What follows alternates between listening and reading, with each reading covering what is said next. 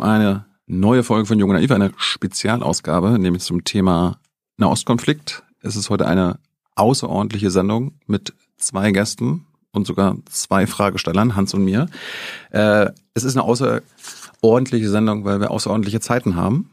Der 7. Oktober ist jetzt circa ein Monat her und ähm, das lässt uns, lässt uns alle nicht kalt, mich persönlich auch nicht. Ähm, in gewisser Weise immer noch eine Situation des Schocks, der Trauer, der Ohnmacht.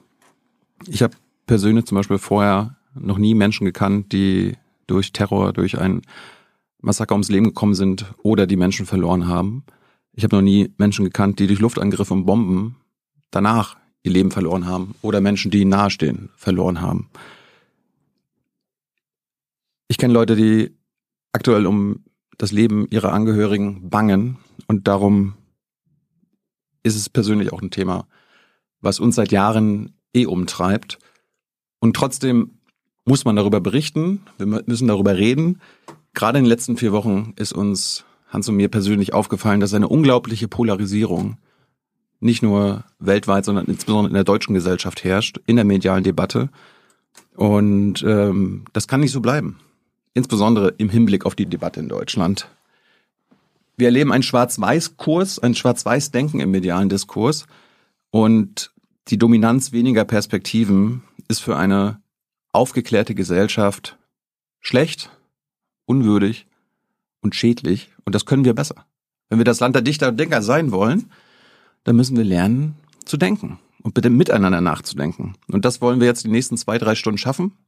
Äh, das können wir nicht alleine bewältigen, das kann diese Sendung nicht alleine bewältigen, aber wir können äh, ein Stück dazu beitragen. Und wir versuchen eine Sendung zu machen mit zwei Gästen, die keine Angst haben und keine Angst haben sollten, aus ihrer Perspektive über das, was wir jetzt gleich besprechen, über den Ostkonflikt, über Frieden, über einen Ausweg aus diesem Horror ähm, zu reden. Wir haben eine israelische Perspektive und eine palästinensische Perspektive. Ich wünsche euch viel Spaß und Hans wollte noch was sagen.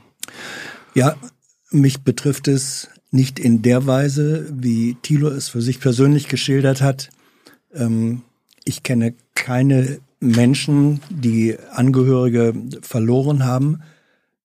Aber ich bin insofern betroffen, als ich ähm, ziemlich genauso alt bin wie der Staat Israel, der 1948 gegründet wurde. Ich bin 49 geboren und habe Zeit meines Lebens, seit ich politisch denken kann, das war, hat sehr früh angefangen, habe ich den Konflikt um die Menschen, die in dieser Region leben, Juden wie auch äh, Palästinenser, aktiv miterlebt. Ich habe die Kriege äh, miterlebt. Ich war in Israel, ich war in Palästina, habe erlebt, wie Menschen in ganz unterschiedlicher Weise dort leben unter kollektiven Traumata, leben, die im Moment, glaube ich, in einer ganz furchtbaren Form äh, zum Ausdruck kommen. Und gerade deswegen, weil, wie Thilo gesagt hat, wir in Deutschland und äh, auch anderswo eine absolute Polarisierung erleben. Es gibt nur noch Freund oder Feind. Es gibt nur noch Schwarz oder Weiß. Und ähm, diese Situation ist bestimmt nicht geeignet oder eine solche Polarisierung ist bestimmt nicht geeignet, eine, die Perspektive eines friedlichen Zusammenlebens in der Region zu befördern. Und dafür, Unsere, haben, dafür haben wir, um das zu diskutieren, haben wir äh, zwei Gäste. Das eine ist äh, Alena Jabarin. Sehr schön. Alena, hallo. Du bist Journalistin, Kollegin, äh, also, die seit vielen Jahren professionell ähm, arbeitet. Und du bist Palästinenserin. Mhm. Du bist aber auch israelische Staatsbürgerin, richtig? Genau, richtig. Ist das eine Situation, nee, die Frage, erst den anderen Gast. Ich würde sagen, wir ja, ja. stellen noch Thomas vor. Wir ja. haben äh, Thomas Dothan Dreifuß zu Gast. Äh, Thomas, du lebst jetzt äh, seit 13 Jahren in Berlin, bist aber äh, Israeli, bist in Haifa geboren, 1987 und willkommen in der Sendung. Danke, danke für die Einladung. Schön, dass ihr gekommen seid. Das ist nicht selbstverständlich. gerade einen, eine israelische Perspektive und eine palästinensische Perspektive in einer Sendung zu haben. Danke erstmal dafür von unserer Seite. Ja, und äh, die Frage, ähm, weil du eben sagtest, äh, Tomo, du bist Israeli, ja, das ist. Ihr seid äh, beide Israelis. Eben, es sind ja, ihr seid ja beide äh, Israelis. Allerdings, äh, eben Tome ist ein jüdischer Israeli und äh, du, Alena, bist eine palästinensische, äh, israelische Staatsbürgerin. Das erleben wir in der öffentlichen Diskussion ja häufig im Moment, also wirklich als völlig konträr, entweder Palästinenser äh, oder jüdisch-israelisch. Äh, ähm, wie erlebst du dieses? Und du bist beides. Du bist Palästinenserin von der Herkunft her und du bist jüdische Staatsbürgerin. Ähm, wie, eine jüdische äh, Staatsbürgerin. Äh, sorry, israelische Staatsbürgerin, ja. Israelische Staatsbürgerin. Äh, bringt dich das in irgendwelche inneren Schwierigkeiten oder hast du da eine ganz klare Position, auch was den Konflikt angeht? Ja, also da muss ich jetzt gleich pathetisch antworten, weil ich definiere mich halt in erster Linie als Mensch. So, also ja, mein Vater ist Palästinenser und mein Pass ist israelisch und deutsch. Aber das hat keinerlei Einfluss, also weder mein Pass noch der Geburtsort meines Vaters darauf, wie ich die Welt betrachte. Das hat mich sicherlich geprägt. Aber ähm, das sind nicht die, die Werte, das ist für mich nicht wertentscheidend, sozusagen. Der einzige Einfluss, den das jetzt konkret hat für mich, ist, dass ich einfach ähm, Menschen auf allen Seiten der Mauern und Zäune halt kenne, ähm, weil meine Familie hat alle in Israel leben. Ähm, das heißt, äh, ne, mit denen bin ich jetzt natürlich die ganze Zeit in Kontakt und gucke, wie es denen geht und frage mich, was mit denen passieren wird, je nachdem, wie sich die Situation jetzt weiterentwickeln wird. Ähm, gleichzeitig ähm, habe ich natürlich sehr, sehr viele Freunde in Gaza und im Westjordanland Stimmt nicht, ich habe nicht viele Freunde in Gaza. Ich habe einige gute Freunde in Gaza, sehr viele Freunde im Westjordanland und ähm, kenne halt vor allem die palästinensische Perspektive sehr gut, weil das auch die Perspektive ist, die ich versuche sozusagen mehr in den deutschen Diskurs, wenn man überhaupt von einem Diskurs sprechen kann, ähm, einzubringen. Also ich habe jetzt quasi, ich wach morgens auf und guck, ob mein guter Freund in Gaza noch lebt spreche mit meiner Familie in, in Haifa, so wir kommen aus der gleichen Stadt und gucke, was ist letzte Nacht wieder mit meinen Freunden im Westjordanland passiert. Ja. Thomas, wie geht's dir? Ja, nicht so. Ich, ich bin. Naja, also man fragt immer, wie geht es deiner Familie gerade? Ähm, ich wollte erst mal wissen, wie es dir geht. Ja, aber das hängt natürlich zusammen. Mhm. Ähm, genau, also ich komme aus Haifa, meine Familie ist immer noch in der Region, äh, in, im Bezirk Haifa. Und in dem Sinne, die sind sicher sozusagen, weil da keine Raketen fliegen. Ähm, aber keiner ist wirklich ähm, okay, keinem geht's gut, sozusagen. Ähm, es gibt äh, Panikattacken, es gibt Depressionen, es gibt äh, ähm, Frustration und ähm, ja, bei Ihnen und auch bei mir. Ähm, und genau, so geht's mir gerade diese Tage, wenn ich ganz ehrlich bin. Ich habe ja, ich hab ja gerade gesagt, der 7. Oktober äh, ist jetzt gut ein Monat her. Wie ergeht es jetzt die letzten vier Wochen im Vergleich zu der, zu der Zeit davor? Ähm, wie, wie, hast, wie hast du das Wochenende erlebt damals? In diesem Wochenende war ich äh, ganz woanders. Ich bin ein Autor ähm, und ich war in einem Autorenworkshop und ähm, könnte ein bisschen mit was anderes beschäftigen.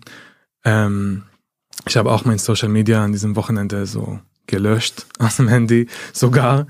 Ähm, und ja, so ging es mir ein bisschen besser an diesem Wochenende, aber jetzt bin ich wieder ähm, hier und in Kontakt mit Leuten in Israel und ähm, genau, so es ist wieder wie davor.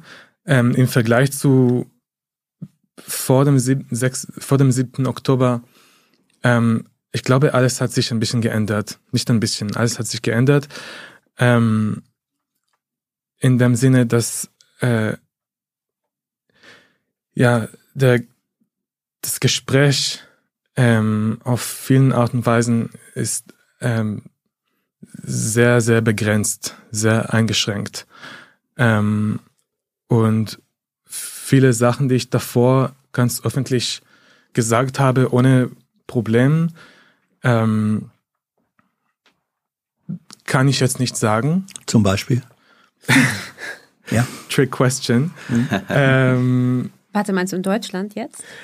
In Deutschland, aber auch generell, auch, äh, auch wenn ich mit, mit meiner Familie rede in Israel, weil die, ähm, es ist immer, es ist Kriegszeit in Israel und die Propaganda ist einfach so stark, ähm, dass ich, ich verliere Freunde in Israel, wirklich. Also Leute, die, die vor dem 7. Oktober noch, ähm, wir waren auf eine Art und Weise auf die gleiche politische äh, ähm, so Seite und plötzlich nicht mehr.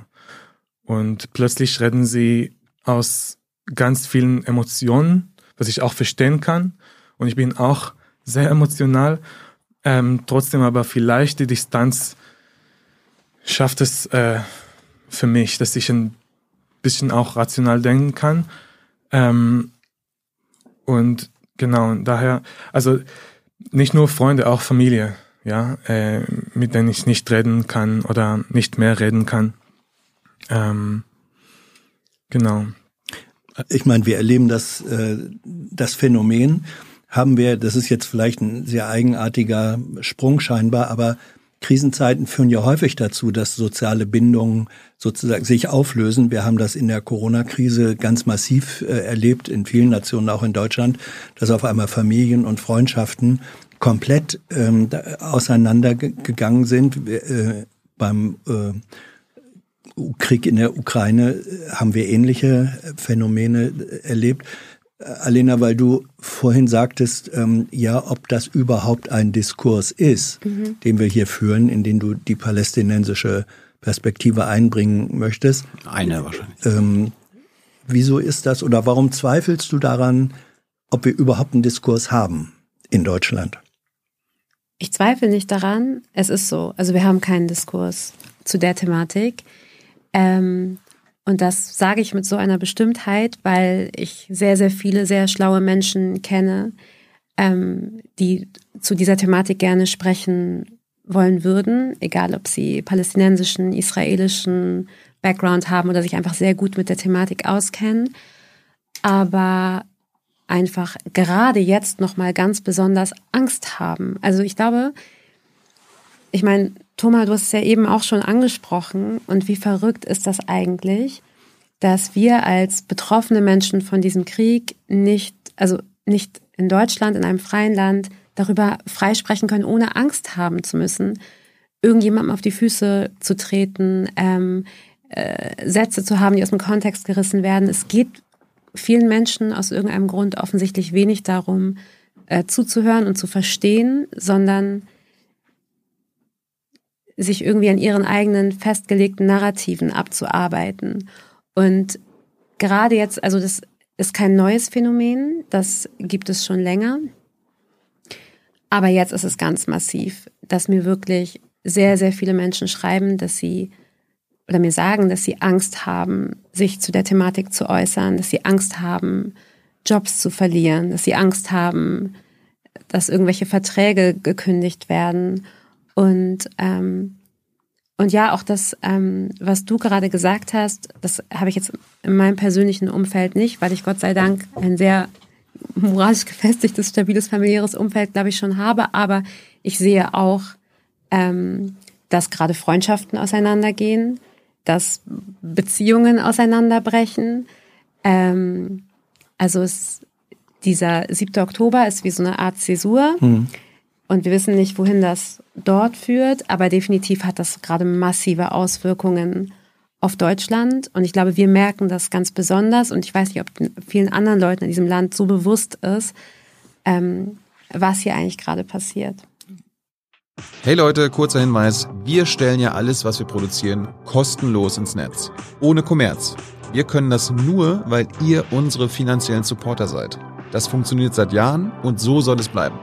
Jeder Euro zählt, per Überweisung oder PayPal. Schaut einfach in die Podcast-Beschreibung und jetzt geht's weiter. Wie hast du den 7. Oktober erlebt und äh, die letzten Wochen?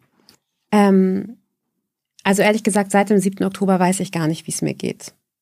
Also die Wahrheit ist, dass ich seit dem 7. Oktober eigentlich nicht richtig schlafen kann, vergesse zu essen, ähm, kontinuierlich einfach nur an den Nachrichten hänge.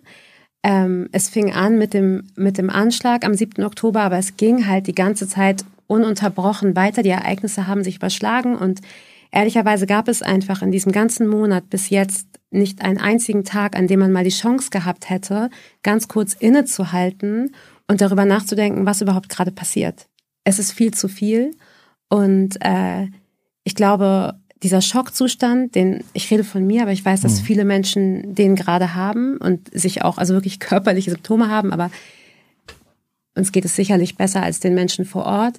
Dennoch ist es so, dass, glaube ich, die Realisierung dessen, was dort passiert ist, am 7. Oktober und auch dessen, was danach passiert ist, noch lange nicht stattgefunden hat. Und ich glaube, es wird sehr, sehr lange dauern, das aufzuarbeiten und zu verstehen, was dort passiert ist und was das auch langfristig bedeuten wird. Also ich bin in einem Dauer, also ich bin in einem ganz komischen Zustand seit dem 7. Oktober und äh, komme gar nicht, also ich komme nicht zur Ruhe. Ist das eine Art Dauerschock? Ähm, kann man da, ist, ist, Schock ist ja eigentlich ein, ein, ein Impuls, ein momentanes Erlebnis, aber so wie du es beschreibst, hatte ich jetzt die, die Vorstellung, ja, es ist ein, ein Schockzustand, der aber sich jetzt schon über mindestens vier Wochen oder so hinzieht. Ist das eine ja, richtige äh, Wahrnehmung? Ich glaube, also ich bin jetzt keine Psychologin, ja. aber ich, ich, also ich, vielleicht kannst du gleich einmal sagen, ob das bei dir genauso ist, damit ich nicht weiß, ob ich irgendwie komisch bin, aber es ist wirklich so, dass ich mich komisch fühle seit dem siebten, also mhm. wirklich auch körperlich so. Ich, ich kann einfach, ich kann nicht schlafen.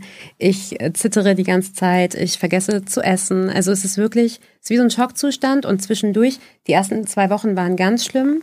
Und dann hat sich das so ein bisschen gelegt und jetzt gibt es zwischendurch Momente, an denen, an denen ich auch mal kurz was anderes mache. Aber ich habe eben gerade richtig gemerkt, als wir wieder angefangen haben, hier über dieses Thema zu sprechen und als Thomas angefangen hat zu sprechen, dass ich auch gemerkt habe, dass mich das sofort wieder total getroffen hat. Also, weil wir hatten noch keine Chance zu verarbeiten. Es, es ist einfach, jeder Tag beginnt mit neuen Horrornachrichten und es ist ja ongoing, es hört ja nicht auf. Und es ist auch kein Ende in Sicht. Und äh, wo, wo, will man, wo will man das verarbeiten? Also wann? Mhm. Ich will. Ja, bei, bei mir hat äh, jemand am 1. November den Witz gemacht, auf Instagram gepostet, äh, heute ist der, der 32. Oktober. Und ich glaube, ähm, es ist so, dass für vielen, es fühlt sich äh, wie, als ob der 7. Oktober noch nicht zu Ende gekommen ist. Es ist eine lange Tag äh, und wir gehen schlafen und wir wachen wieder auf, aber es ist eigentlich immer noch der gleiche ja. Tag und es kommt nicht zu Ende. Und ja. es ist so diese komische Limbo. Ähm, ja, das ist das ist das Gefühl. Mich, so. mich würde noch mal interessieren, Alena, ähm, weil deine Familie palästinensisch ist, wie hat sie auf den, auf den Horror vom 7. Oktober reagiert? Die Wahrheit ist, ich habe gar nicht mit denen darüber gesprochen. Hm. Also jetzt weiß ich auch nicht genau, wie es bei dir war, aber bei mir war es so, dass ich mich tagelang nicht getraut habe, meine Familie anzurufen, weil ich irgendwie Angst vor den Emotionen oder so hatte. Also ich, ich habe auch meinen Vater nicht angerufen. Mhm. Mein Vater wohnt fünf Minuten von mir entfernt. Ich habe den die ersten Tage fast nicht gesehen, weil ich so irgendwie Angst hatte, dass das so emotional wird, dass ich ich konnte das irgendwie nicht. Also ich habe ich habe bisher kein einziges ruhiges Gespräch mit meiner Familie vor Ort geführt. Maximal mal kurz gefragt, was geht gerade hier, dann haben die mir mal Videos geschickt oder so. Ähm also ich habe nach der Situation gefragt, geht ihr zur Schule, habt ihr jetzt Uni gerade, ähm, gibt es Proteste, ähm, weil mich das interessiert hat, aber wir haben kein emotionales Gespräch geführt. Ich habe sie nicht nach, nach ihren Gedanken gefragt tatsächlich weil, also ich habe auch eine sehr, sehr große Familie. Es wären viele Menschen, mit denen ich auch gerne eigentlich sprechen würde, aber also ich, es ist ja, es ist Tag 32 oder wie auch immer und man, ähm, also man funktioniert eigentlich mehr. Mhm. Es, es, ist ja so, die, ähm, du sagst, du bist keine äh, Psychologin, aber äh, die menschliche Seele äh, ist auch nur in Maßen belastbar. Mhm. Und ich glaube, es ist ein Mechanismus, den man aus vielen furchtbaren Situationen äh, kennt, äh, dass da, wo die Belastung durch die, durch, durch die, durch furchtbare Ereignisse wenn die so äh, zu groß werden, dann tritt eine Art Abwehrmechanismus einfach in Kraft. Wir, wir blenden das aus, wir sprechen nicht drüber, wir nehmen es nicht zur Kenntnis.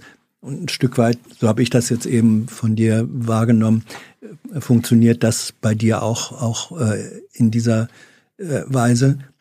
Vor dem Hintergrund ist es dann, wie kommt es euch dann vor, wenn jetzt in der deutschen Öffentlichkeit sozusagen ja aber eine Verfestigung von Positionen äh, stattfindet. Du bist ja auf einmal entweder der bedingungslose Supporter des Staates Israel, der sozusagen in seinem Recht auf Selbstverteidigung fast alles tun darf, was er für nötig hält. Und ähm, auf der anderen Seite gibt es Menschen, äh, die verfestigt sagen, ähm, der Kampf der Palästinenser ähm, um ihre äh, Freiheit und Selbstbestimmung und dann eben auch, auch wenn das nicht nett ist, das liest man dann furchtbarerweise, was die Hamas da tut, aber äh, wir müssen da die Palästinenser in ihrem Kampf und sei es auch mit, mit solchen Mitteln, die sind nur Reaktion. Diese Verfestigung so einer Position in, in der deutschen Öffentlichkeit, ähm, könnt ihr nachvollziehen, was da ist und warum das so ist? Also ich kann noch etwas zu meiner persönlichen ja. Betroffenheit sagen. Ähm, ich habe drei von vier Großeltern, die Holocaust-Überlebende sind, waren.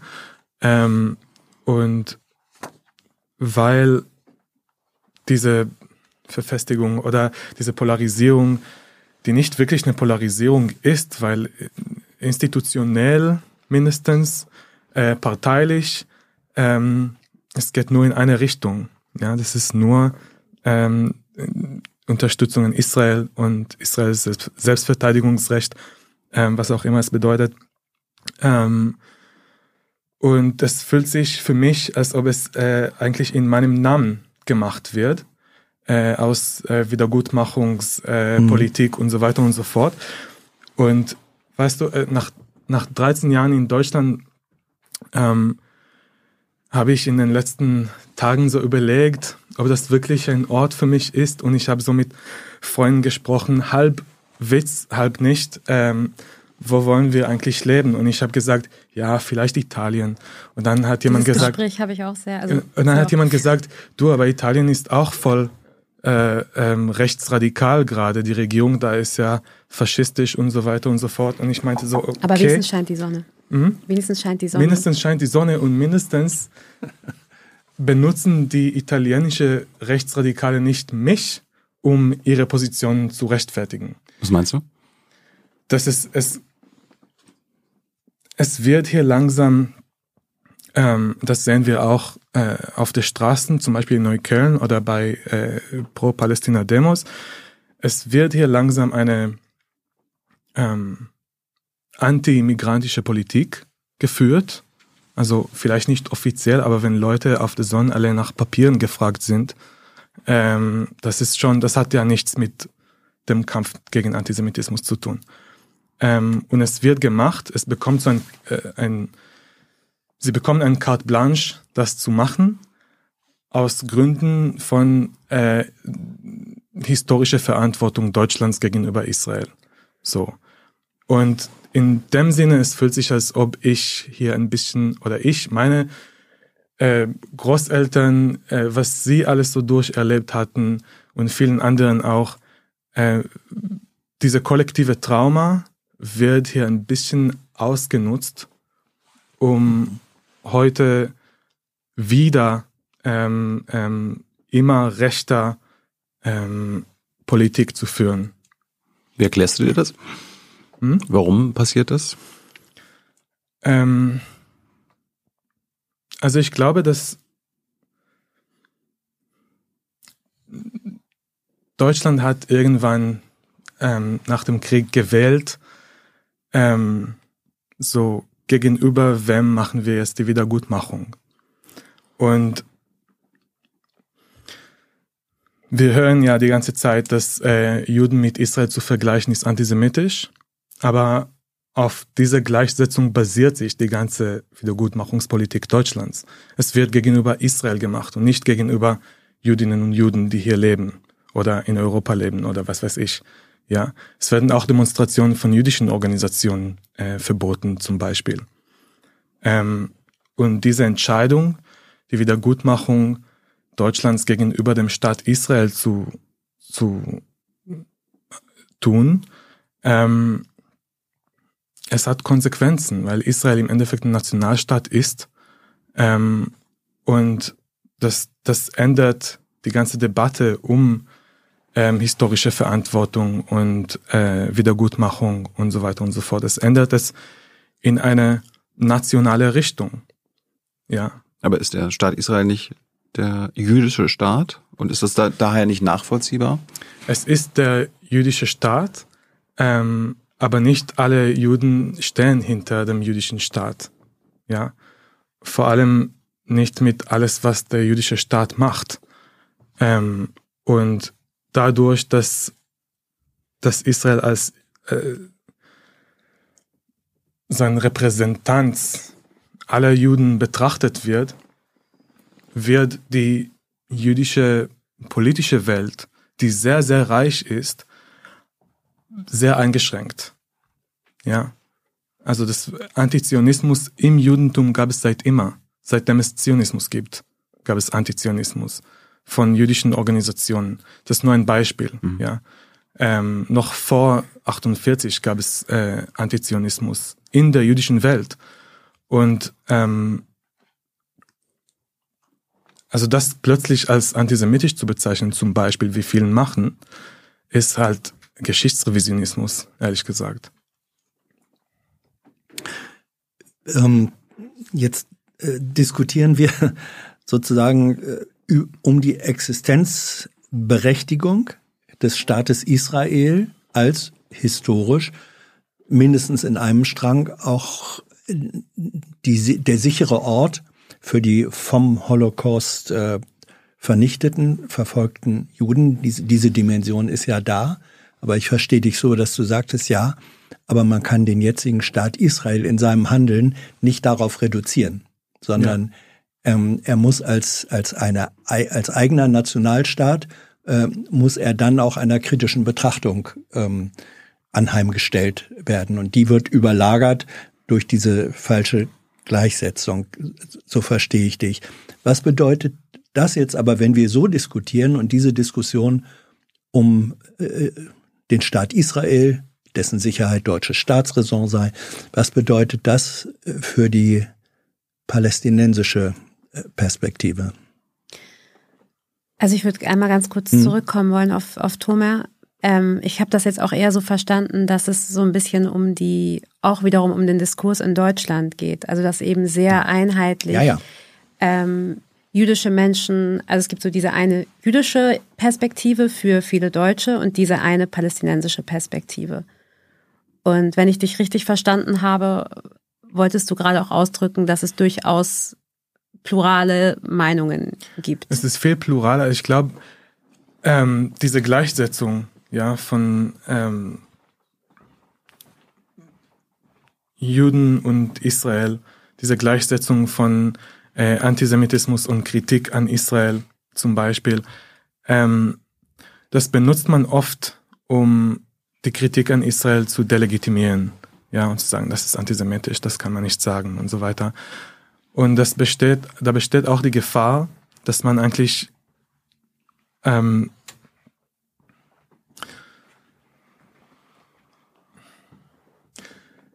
dass man eigentlich dadurch äh, Antisemitismus legitimiert.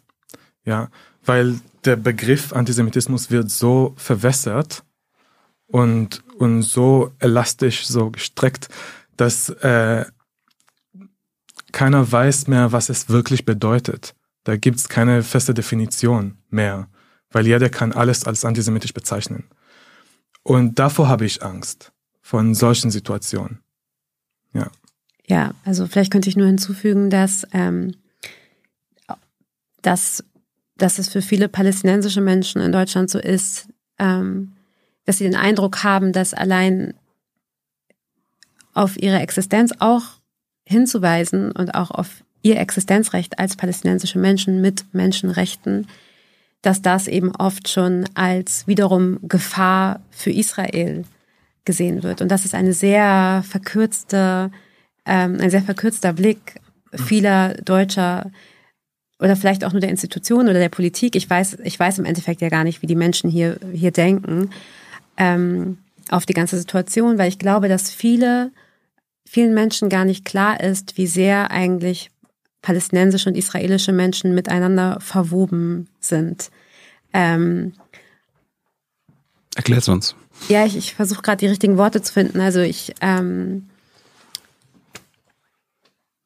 letztendlich ist es ein so kleines Stück Land. Es ist ein so kleines Stück Land und zwischen dem Jordanfluss und dem Mittelmeer leben, wenn ich mich nicht täusche, ungefähr sieben Millionen jüdische Israelis und etwa sieben Millionen palästinensische Menschen. Also es ist in etwa 50-50 auf einem kleinen Stück Land. Und für mich ist irgendwann auch in der Auseinandersetzung mit der Situation vor Ort, ob jetzt akademisch oder persönlich äh, oder beruflich, journalistisch, klar geworden, dass man das nicht voneinander trennen kann. Auch wenn es sicherlich äh, Israelis gibt, die sich wünschten, die Palästinenser wären 1948 komplett äh, verschwunden und es auch Palästinenser gibt, die sich wünschen, dieser Staat wäre nie gegründet worden, aber wir sind jetzt heute da, wo wir sind und wir haben dieses Stück Land und wir haben sieben Millionen jüdische Israelis und sieben Millionen palästinensische Menschen, die auf kleinstem Raum zusammenleben. Teilweise auch miteinander leben, miteinander arbeiten. Ich will es nicht romantisieren, die Fronten sind verhärtet, aber natürlich gibt es das. Also meine Familie sind zum Beispiel palästinensisch, mein Onkel ist Anwalt in Jaffa. Ein Großteil seiner Mandanten sind jüdische Israelis. Mein anderer Onkel hier ist äh, Arzt im Haifa Krankenhaus Rambam. Seine Patienten sind und Kollegen sind größtenteils jüdische Israelis. Und man kann miteinander reden, man kann miteinander arbeiten. Das ändert nichts an den strukturellen Problemen. Aber ich will damit sagen, es, find, es gibt schon mehr Grautöne, als man hier sich manchmal vorzustellen vermag. Und ich bin zutiefst davon überzeugt, dass es eine Lösung nur für alle zusammen geben kann. Ich weiß nicht, wie die aussieht, aber Fakt ist, wenn sich jetzt zum Beispiel Libanon oder Iran ernsthaft in diesen Konflikt oder Krieg einmischen würden, dann wären halt alle dran. So, dann würden sie, würden palästinensische und jüdische Menschen gemeinsam zugrunde gehen. Es kann nur eine gemeinsame Lösung geben. Man kann die Menschen voneinander nicht trennen. Und ich glaube, diese sehr, sehr, sehr verkürzte Blick Deutschlands, immer, das ist jetzt hier der Israel, ich meine, euer Thumbnail, da bin ich dann auch vor so einer palästinensischen Flagge und du vor der israelischen Flagge. Ich, das ist schön geworden, aber natürlich repräsentiere ich nicht alle palästinensischen Menschen und spreche auch nicht für alle, weil palästinensische, palästinensische Menschen auch sehr vielfältige Meinungen, Religionen, Ideologien äh, und so weiter haben, genauso wie auch jüdische Israelis. Und es ist super gefährlich, dass wie es eben oft in Deutschland passiert, sehr verkürzt darauf geblickt wird, als gäbe es diese eine palästinensische und diese eine israelische Perspektive und als ob alles, was davon abweichen würde im Diskurs, in irgendeiner Form eine große Gefahr bedeutet. Darum hatte ich zu Beginn betont, dass du eine palästinensische Perspektive bist, genauso wie Tomer genau, eine. Das war auch gar kein Angriff gegen das Thumbnail. Ähm, nee, nee, das, unabhängig vom Thumbnail. Es gibt hunderte ja, äh, genau. Perspektiven ja. und die kann man nicht alle abbilden, aber im Diskurs, zumindest hierzulande, gibt es viel zu wenige Perspektiven und darum war, war, uns, war es uns ein Anliegen, äh, diese Sendung zu machen. Ich glaube, ich wollte nur was dazu sagen. Ich glaube, dass der ähm, im Kern des Konflikts ist die Anerkennung. Also dieser Konflikt ist nicht wirklich, so wie ich das sehe, ist nicht wirklich um auf jeden Fall nicht um Religion und es ist auch aber nicht mal um Land. Es ist um Anerkennung. Es ist darum, dass ähm, die beide Seiten oder gefühlt beide Seiten erkennen nicht das Existenzrecht der anderen Seite an in diesem Land. Und die Frage ist halt, äh, also, ja, du sagst äh, eine Lösung für alle in diesem Land. Ähm, Genau, also die Frage ist halt, wie sieht es aus, wenn, wenn sie doch einander anerkennen? Als Menschen, die in diesem Land leben dürfen, frei leben dürfen, wie soll es dann aussehen? Die Frage ist, ist das überhaupt gewollt? Und das ist, das ist nochmal ein Punkt, sowohl in Deutschland als auch äh, in Israel habe ich halt sehr oft das Gefühl gehabt, dass es überhaupt nicht gewollt ist, dass Menschen zueinander finden. Also ich habe ähm, ich habe drei Jahre im Westjordanland gelebt und war dort viel unterwegs und ich war unter anderem viel in äh, Masafer Yatta, das ist südlich von Hebron. Das ist eine Region, in der ähm, sehr viele palästinensische Dörfer sind, die noch sehr, sehr einfach leben, teilweise wirklich in Höhlen. Und da sind sehr, sehr, da leben sehr viele ähm, radikale Siedler, also wirklich radikale Siedler, die teilweise täglich diese Dörfer angreifen. Und die Palästinenser dort sind komplett schutzlos. Also sie haben keine Polizei, sie haben keine Waffen, sie können sich nicht wehren. Und es gibt da eine, ein Ort, ähm, also es gibt halt eine Schule in dieser Region für die palästinensischen Kinder und die Kinder müssen an den Siedlungen vorbei. Und es kam halt öfters zu Situationen, in denen Siedler diese Kinder angegriffen haben auf dem Weg zur Schule. Teilweise waren dann internationale Beobachter dabei, was dazu geführt hat, dass, äh, dass diese Kinder jetzt immer vom israelischen Militär zur Schule begleitet werden, damit Siedler sie nicht angreifen können. Worauf ich hinaus will, ist, an diesem Ort in Masar Fariata sind jeden Morgen, oder wahrscheinlich jetzt im Moment nicht, aber waren bis zum 7. Oktober jeden Morgen eine Gruppe von Aktivisten, ähm, unter anderem vor allem jüdische Aktivisten und jüdische Israelis, die sich in, in, äh, aufgeteilt haben und morgens dorthin gefahren sind, um diese palästinensischen Kinder zu begleiten und um sozusagen als Schutzschild, um als Schutzschild für diese Kinder ähm, zu fungieren. Und ich war öfters da und habe das auch gedreht. Und die sind auch, die sind festgenommen worden von der israelischen äh, Armee. Die sind wahnsinnig angefeindet worden. Und übrigens einer von der Gruppe ist bei dem Hamas-Anschlag ähm, ums Leben gekommen. Aber ich hatte immer das Gefühl, dass eigentlich diese Begegnungen, die ja stattfinden, und es gibt ja auch palästinensische Menschen und jüdisch-israelische Menschen, die gemeinsam sich zum Beispiel für palästinensische Rechte einsetzen, dass das eigentlich überhaupt nicht gewollt ist, dass diese Menschen auch wahnsinnig... Von wem nicht gewollt ist? Ähm, also diese Menschen werden innerhalb der israelischen Gesellschaft sehr stark angefeindet. Ich weiß nicht, das kannst du vielleicht viel besser beurteilen als ich. Ich weiß das nur von denen. Ähm, dann ähm, die Strukturen haben das einfach auch nicht hergegeben. Also es ist offiziell dann verboten für äh, jüdische Israelis in bestimmte palästinensische Gebiete zu fahren. Sie machen es trotzdem. Ähm, sie werden festgenommen. Sie werden teilweise auch diffamiert innerhalb ihrer Gesellschaft und aber auch in Deutschland im Diskurs ähm, habe ich oft das Gefühl, es geht mehr um Spaltung Deswegen auch ja danke, dass ihr dieses Gespräch macht. Aber es werden wenig Räume geöffnet, gerade in Deutschland, in denen palästinensische und jüdisch-israelische Stimmen zusammenkommen würden. Es wird eher gecancelt und ausgeladen, statt zusammengebracht. Ist auch sehr oft missverstanden. Ähm, es gab noch vor dem 7. Oktober natürlich viele große Proteste in Israel und es gab auch Solidaritätsproteste weltweit und auch in Berlin. Und Viele haben mit der israelischen Fahne demonstriert ähm, und einige dachten, ja, wir können nicht in diese Protesten äh, nicht auch über Palästina reden, weil es auch Teil der Sache. Also wenn man damals von der Justizreform in Israel gesprochen hat. Ähm, und dann gab es auch einige, die mit der palästinensischen Fahne unterwegs waren und sie haben zusammen demonstriert. Sie haben in Tel Aviv zusammen demonstriert und in New York und in London und überall und in Berlin hat die Polizei die beide Gruppe einfach geteilt, weil sie können, sie könnten das einfach nicht kapieren, dass sie die israelische und palästinensische Fahne zusammen demonstrieren ähm, für eine Zukunft für alle in diesem Land. Ähm, und im Endeffekt die mit den palästinensischen Fahne auch zurück nach Hause geschickt. Ähm, genau. Also, aber auch zu der jüdischen Aktivismus in Palästina, es ist auch zu sehen, gerade eben in New York und in London, was für eine große Rolle jüdische AktivistInnen spielen in den Solidarität mit Palästina-Demonstrationen. Ja, also es gibt diese Sit-ins in äh, New York und in ähm, und in London, die sind von äh, jüdischen Organisationen organisiert, im Endeffekt.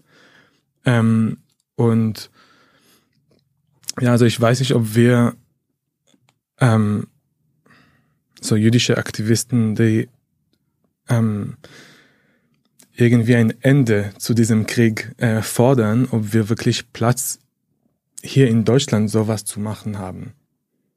Ja. Du, du hattest, weil, äh, weil das passt nicht zu dem, ja, aber vielleicht, Bild. vielleicht gerade deswegen. Vielleicht, du hast ja, du hast ja, äh, das ist ja unbestreitbar so, dass wegen der besonderen Verantwortung, der historischen Verantwortung Deutschlands für den Holocaust, dass sozusagen vielleicht deswegen der deutsche auch geistige Spielraum äh, begrenzt wird oder sich selbst begrenzt. So. Aber ist es nicht gerade deswegen notwendig, diesen Diskurs hier zu führen? Also du sagst, ich weiß nicht, ob der Platz dafür da ist. Ich würde jetzt sagen, ja, genau deswegen muss man mit allem, was man hat, äh, diesen Platz herstellen. Ja, aber wer stellt ihn her und wer schützt uns? Ja, also wenn eine, eine israelische Frau, jüdische israelische mhm. Frau allein auf der Hermannplatz mit einem Schild läuft, äh, dass sie gegen den Krieg ist und wird dann festgenommen, dann frage ich mich, wie, was können, also das, gibt es keinen Platz für sowas im Endeffekt. Mhm. Das war nicht meine Demo. Ja. Und ich, ganz kurz, genau, und ähm, du hast eben gesagt, dass du mit Freunden darüber nachgedacht hast, ähm, nach Italien auszuwandern. Und ähm, ich habe das also noch nie so häufig gehört wie in den letzten zwei Wochen oder so von wirklich etablierten Menschen in dieser Gesellschaft, die gesagt haben, ich, ich kann, ich kann mir gerade nicht vorstellen, hier zu bleiben. Ich meine, klar, die Emotionen sind gerade hochgekocht und hoffentlich beruhigen sich irgendwann alle wieder. Dafür muss dieser Krieg erstmal zu Ende sein.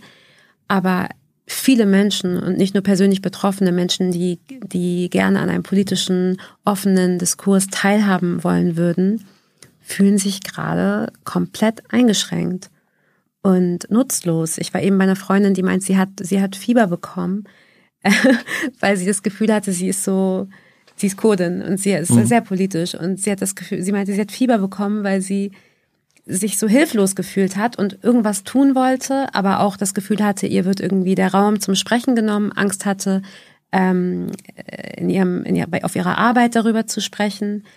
Also das ist wirklich jetzt denkt ihr vielleicht, ich übertreibe, aber ich habe wirklich ganz, ganz viele solche Gespräche in den letzten zwei Wochen geführt und habe gedacht, jetzt hat die AfD gewonnen, weil jetzt wollen wirklich alle Leute, die die Angst vor diesem massiven Rechtsruck haben, wollen jetzt, sind an so einem Punkt angekommen, an dem sie denken, es lohnt sich auch gar nicht mehr zu kämpfen. Wir gehen einfach. Die Frage ist nur, wohin. Ja, also ich glaube, die, die werden einfach gewinnen, weil äh, weil sie ihre antimuslimische Haltungen als äh, Kampf gegen Antisemitismus jetzt stellen können. Und das wird jetzt auf, den, auf ihren Plakaten stehen wahrscheinlich. Kannst, kannst, kannst du mir erklären oder könnt ihr mir erklären, ich meine, die deutsche Politik, die ganze Welt äh, fordert ja eigentlich eine grundsätzlich eine Zwei-Staaten-Lösung.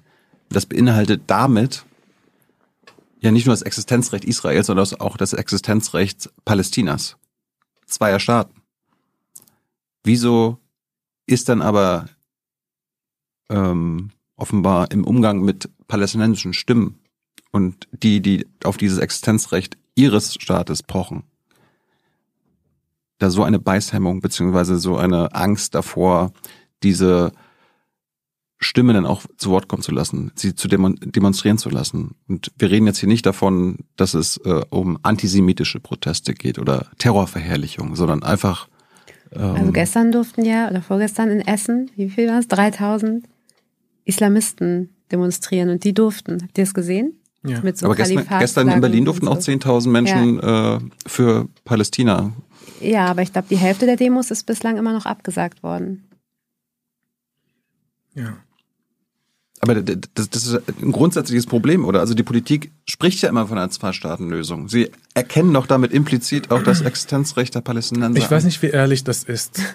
Also ehrlich gesagt, ich weiß nicht, wie ehrlich sagen äh, Politikerinnen, dass sie für die Zwei-Staaten-Lösung sind? Oder was wissen sie wirklich von dem, wie praktisch das wirklich ist? Ich glaube nicht, dass es praktisch ist. Ähm, ja, also das, das, das ist ja nochmal eine andere Frage. Wir hatten ja auch hier Omri Böhm. Äh, ihr kennt beide wahrscheinlich Omri. Mhm. Omri meinte mal, äh, heutzutage noch an den äh, an die Zwei-Staaten-Lösung zu glauben, ist wie den Klimawandel zu leugnen. Also äh, Realitätsverweigerung. Das glaubt, doch, glaubt doch auch keiner ernsthaft dran. Also ich, ja, ehrlich gesagt, wenn in den ersten, in der ersten Woche, zwei Wochen nach dem 7. Oktober wurden Leute in Neukölln äh, äh, festgenommen, weil sie die Palästina-Flagge gehalten hatten. Das ist eine Flagge von einer diesen potenziellen zwei Staaten. Mhm. Also was bedeutet das? Dass wir nicht, dass, dass Deutschland nicht mehr an die zwei oder naja, aber zu der Lösung selbst, ich glaube, über die Lösung können wir, können, wir, können wir später noch okay. reden, aber wir, wir sind ja gerade auch im, im, im, deutschen Diskurs und wie ja. auch äh, scheinbar oberflächlich und öffentlich äh, über den Konflikt geredet okay, wird. Okay, also ich weiß nicht, wie viel, wie viel man weiß in Deutschland darüber zum Beispiel, das ist nur ein Beispiel von vielen, mhm. darüber, was gerade in Westjordanland passiert.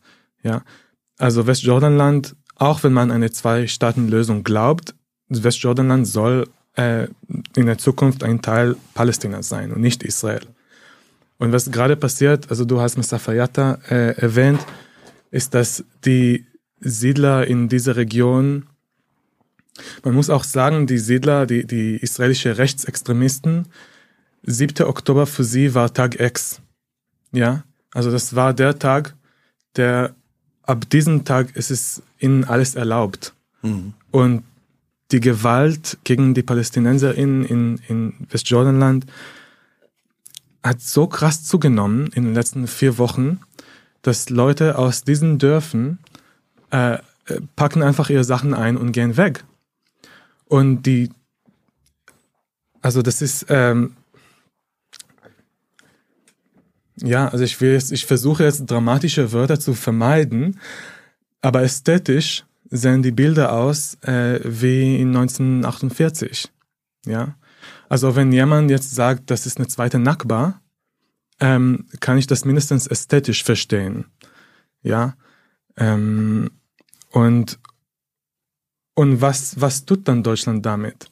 Es ist wohl am Montag, also wir hatten ja danach gefragt in der mhm. Bundespressekonferenz, äh, die Gewalt der Siedler, nenne ich das jetzt mal, wurde äh, deutlich verurteilt. Es wurde auch als äh, an die israelische Regierung als Besatzungsmacht äh, in der Westbank appelliert, die Menschen, äh, die Palästinenser, die dort seit Jahrzehnten leben, zu schützen, weil das ihre Pflicht ist als Besatzungsmacht.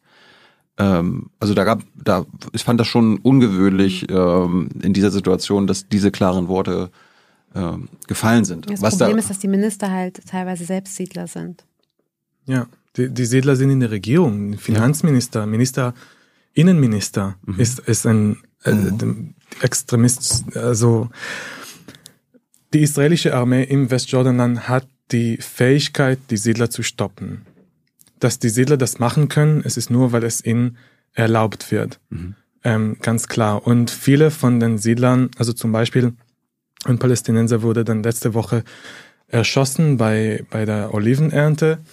Ähm, und der, der ihn erschossen hat, war ein Soldat. Mhm. Ein Siedler, der auch ein Soldat ist. Und er ist gerade ähm, im Endeffekt, seine Strafe sozusagen ist, dass er in der Kaserne bleiben muss über das Wochenende. So. Ja, also es wird wahrscheinlich noch einen Prozess geben, ähm, aber keiner hat irgendwie, keiner hat Vertrauen an diesen Militärgerichte, weil wir haben schon in den letzten Jahren gesehen, wie sie lächerliche Strafen mhm. an solche Sachen ähm, ähm, geben. Ich, ich glaube, man, äh, es, ist, es wäre richtig, zwei Sachen voneinander zu trennen, weil du hattest gefragt, Alena, ja, was tut denn die deutsche Regierung da? Und äh, da hat Thilo, ähm, hattest du, glaube ich, gesagt, Vielleicht, was? Ja. Nee? Weiß ich gerade nicht mehr. Okay. ähm, oder ich irre mich. Aber äh, was sagen Sie, was tun Sie? Aber das, ja, genau. Das eine ist, was, wie ist die Position der Regierung? Zweitens, was tut sie, ähm, wenn sie sagt, äh, äh, die das Recht der Palästinenser auf eine eigene Staatlichkeit, das ist ja sozusagen der der Hintergedanke der Zwei-Staaten-Lösung. Äh, die Bundesregierung bekräftigt das, wiederholt sie auch immer wieder, hat sie auch vor dem 7. Oktober äh, häufig getan. Aber was resultiert daraus ähm, an politischem Handeln, vor allem an wirksamen politischen Handeln gegenüber der israelischen Regierung. Und da ist eben relativ wenig, außer dass gesagt wird, ja, wir unterstützen dann auch die UN-Resolutionen, ne, die das äh, kritisieren, Besatzung äh, und so weiter. Und ähm, der, der Eindruck ist ja, äh, dass die Bundesregierung zwar diese Position politisch hat, sie geht und auch artikuliert, aber es geht der israelischen Regierung, ich sag's mal so, am Arsch vorbei. Ähm, das kümmert die, das kümmert die nicht, ob Deutschland jetzt sagt oder dürft ihr aber nicht und Besatzung macht. Das, ähm, das sagt Europa und die USA ja auch. Das sagen ja. Im Grundsatz. Im, Grund, im Grundsatz. Äh, aber offenbar ist es so, dass die israelische Regierung äh, keinen äh, Anlass sieht, auf diese Position zu reagieren. Und sie macht das, äh, wie du gesagt hast, weil sie es will und weil ein Teil der Regierung personell eben tatsächlich auch von rechtsradikalen Siedlern ähm, äh, gestellt wird. Das sind jetzt, das, das sind diese beiden äh, Ebenen. Und mir kommt es jetzt gerade so vor, das ist vielleicht eine, weiß nicht, ob die Assoziation zulässig ist, aber es wird ja kritisiert zu Recht, dass die Hamas äh, im Gazastreifen sozusagen eine, eine unterirdische Parallelwelt äh, geschaffen hat. Ähm, kann man sagen, dass, dass Israel im Grunde im Westjordanland auch eine Parallelwelt äh, schafft, insofern, als das, was der größere Teil eines palästinensischen Staates sein sollte, wird unterhöhlt, wird äh, demontiert, wird durch die Schaffung von Siedlungsstrukturen ähm, eine, ein, eine andere Realität aktiv geschaffen. Ist das nicht in gewisser Weise vergleichbar mit dem, was man der Hamas in ähm, Gaza vorwirft? Also ich, ich glaube, dass wenn man von dieser Parallelwelt äh, in Gaza spricht, dann spricht man eher, oder so habe ich das gehört, dann spricht man von den, von den äh, das ist äh, eine ganze Stadt aus Tunneln unter Gaza. Ja, ja, das ist schon klar. Ähm, also das ist natürlich aus anderen Gründen, als äh, was Israel in Westjordan dann macht. Ähm, aber ja, ich glaube, dass äh, es ist vielleicht ähnlich in dem Sinne, dass solange diese Regierung in Israel äh, regiert und solange Hamas in Gaza regiert, ähm, ist keine Lösung möglich. Mhm. Nicht zwei Staaten, nicht ein Staat. Also das ich würde gerne ganz kurz, weil irgendwie sind wir gerade, ich hatte gerade, weiß ich auch nicht, sind wir so durcheinander gekommen. Also es ging ja einmal eben um die, um die Frage mit der Zwei-Staaten-Lösung und warum dann mhm. zum Beispiel palästinensische Flaggen ähm, kriminalisiert werden, obwohl das doch eigentlich Teil eines der beiden Staaten wäre. Und so, ich glaube einfach, dass in Deutschland gar keine ernsthafte Auseinandersetzung mit der Situation jemals wirklich stattgefunden hat. Also ich glaube einfach, dass das ein Thema ist, was vermieden wird. Es ist ein Thema, was unangenehm ist. Da kann man sich die Finger dran verbrennen. Man möchte eigentlich nie so richtig über Israel und Palästina und über die Realitäten vor Ort sprechen. Ähm, und das war, also jetzt, jetzt ist sowieso eine Ausnahmesituation, aber ich spreche schon von der Zeit vor dem 7. Oktober, als Freundinnen zum Beispiel ihre Masterarbeit zur Auswirkung der Siedlungspolitik auf den Klimawandel oder so schreiben wollten. Mhm. Und dann sagt der Professor, such dir mal lieber ein anderes Thema, Israel und Palästina, damit machst du dir die Karriere kaputt. Also das war einfach lange so ein Thema oder immer vielleicht sogar ein Thema, das man lieber nicht angefasst hat. Und das fliegt uns gerade so ein bisschen um die Ohren in Deutschland, weil ich ganz, ganz viele Nachrichten bekomme, auch von Lehrern zum Beispiel, die sagen, die kommen gerade mit ihren Schülern nicht klar, die sind total überfordert mit Fragen, die zum Beispiel Kinder in der Schule stellen und sie wissen gar nicht, was sie denen antworten sollen. Ähm, also jetzt plötzlich merkt man in diesem Land, dass man eigentlich sich vielleicht schon früher auch mal mit der Situation hätte auseinandersetzen sollen. Und jetzt sind alle total hilflos und suchen irgendwelche Expertinnen, die, ähm, die irgendwelche Workshops geben oder Sozialarbeit mit Jugendlichen in Neukölln machen oder wie auch immer, was man eigentlich alles schon viel früher hätte machen können. Ähm, das ist der eine Punkt. Und der andere Punkt, den ich sagen wollte, ist, ähm, ich glaube, dass vieles von dem, was die deutsche Politik sagt, wie generell Politiker, was Politiker tun, halt Lippenbekenntnisse sind. weil ich auch davon überzeugt bin, dass es eben, wie ich das vorhin schon gesagt habe, es kann nicht die Sicherheit für eines der beiden Völker auf diesem Land geben, wenn das andere Volk nicht sicher ist. Oder um es klarer zu sagen, ich glaube, der Staat Israel kann nicht sicher sein, wenn nicht für Palästinenser auch ein sicherer Staat da ist. Ähm, und ich glaube, solange das nicht gegeben ist, wird es eben immer wieder ähm, Gewalt geben und, ähm, und wird es immer schlimmer werden. Sprich, ich glaube, wenn der deutschen Politik ernsthaft an der Sicherheit Israels gelegen wäre, würden sie viel mehr Druck ausüben, um eben ein Ende zum Beispiel der Militärbesatzung zu erwirken, um auch einen palästinensischen unabhängigen Staat zu haben, ähm, weil das wäre die Grundvoraussetzung meines Erachtens dafür, dass Israel ein sicherer Staat sein kann. Es, es geht nicht ähm, ohne eines der beiden Völker. Das heißt, ne, sorry, Tule, äh, das heißt, ähm, wenn man jetzt sagen würde, die Sicherheit des Staates Israel ist deutsche Staatsräson. Das ist ja die offizielle Position seit Merkel. Dann würde das nach dem, was du sagst, eigentlich bedeuten, wenn die Sicherheit Israels deutsche Staatsräson ist, dann gehört zur deutschen Staatsräson das massive Eintreten für einen eigenständigen palästinensischen Staat, weil ohne den gibt es gar keinen sicheren Staat Israel. Das würde ich so jetzt nicht ausdrücken und ich bin Schade. auch nicht, ich bin auch nicht davon, ich glaube auch nicht, dass Deutschland die essentielle Rolle spielen wird. Also, ne, weil Deutschland eben aufgrund seiner Vergangenheit sich wahrscheinlich immer zurückhaltend bleiben wird, ist auch okay, ist ja auch nicht, Deutschland ist ja auch nicht der einzige Player mhm. Äh, im Game. Die USA sind wahrscheinlich auch viel, viel wichtiger zum Beispiel als Deutschland.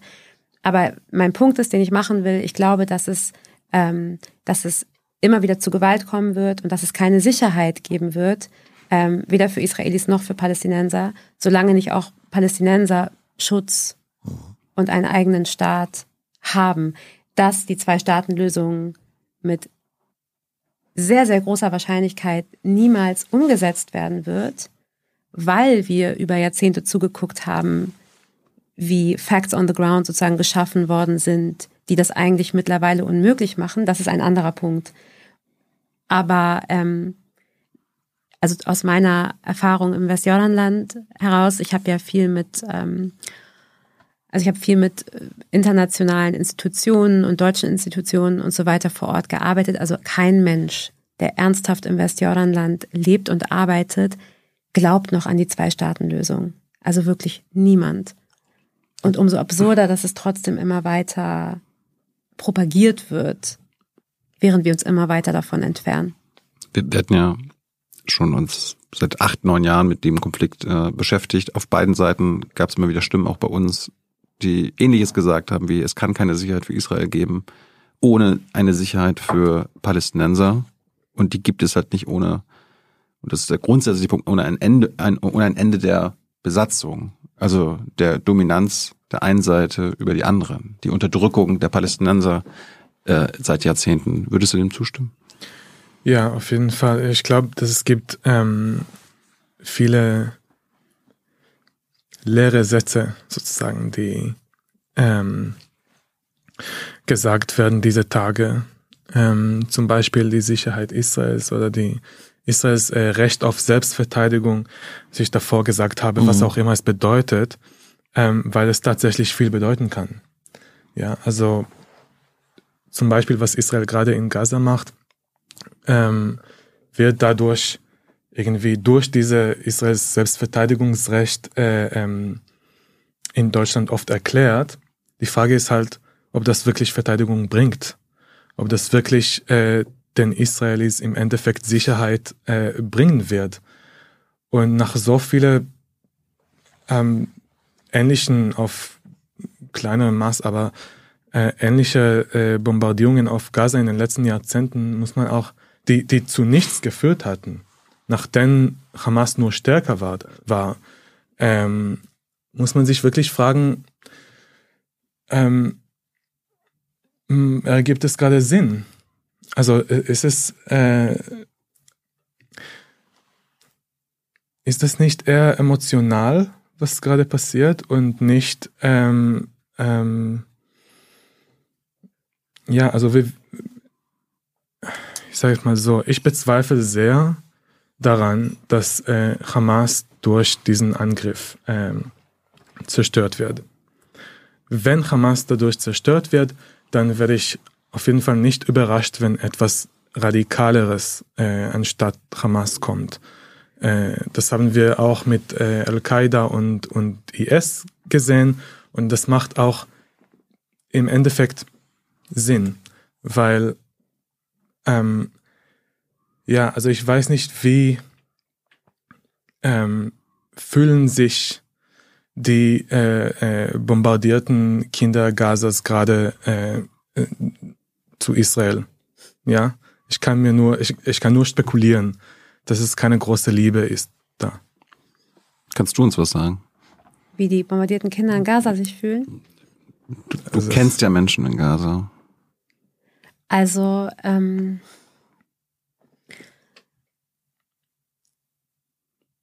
in keiner Logik dieser Welt, wirklich, kann mir irgendein Mensch erklären, wie das Töten von, weiß ich nicht, 10.000 Menschen in vier Wochen, über 3.000 Kindern für irgendjemanden Sicherheit bringen soll. Das macht in keiner Logik dieser Welt Sinn. Natürlich wird das keine Sicherheit bringen.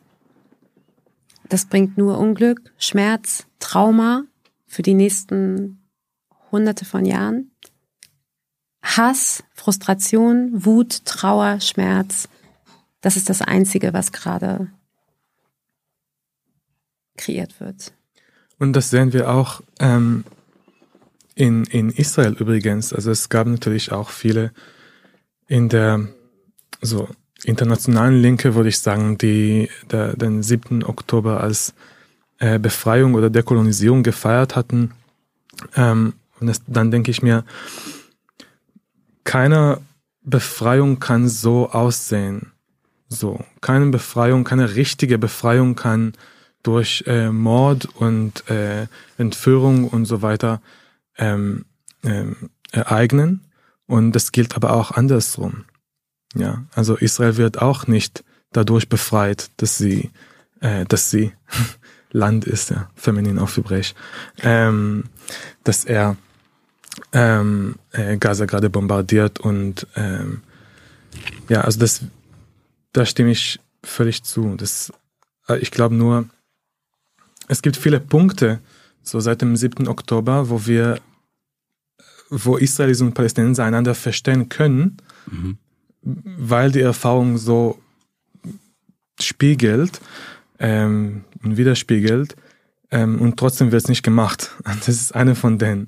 Oder zum Beispiel, aber okay, ich gehe ein bisschen assoziativ in eine andere Richtung. So. Wir wollen ja nicht die ganze Zeit über die deutsche Debatte und die deutsche Perspektive reden, sondern auch über vor Ort und vielleicht eine Friedensperspektive, so naiv wie das sein mag. Ich würde aber ganz kurz nochmal, weil das Wort jetzt schon ein paar Mal gefallen ist und ich würde gerne eure beiden Perspektiven darauf äh, sehen. Das Wort Staatsräson hat Robert Habeck diese Woche ja auch nochmal äh, bekräftigt. Angela Merkel hat das 2008 in der Knesset äh, in die deutsche, israelische, palästinensische Debatte eingeführt. Was denkt ihr über diesen Begriff und wofür er steht und wofür nicht? Also ich habe äh, am Anfang schon kurz äh, davon gesprochen. Ähm, ja, also es ist Staatsräson äh, wegen, klar, wegen der historischen Verantwortung Deutschlands den Jüdinnen und Juden gegenüber, wobei ähm,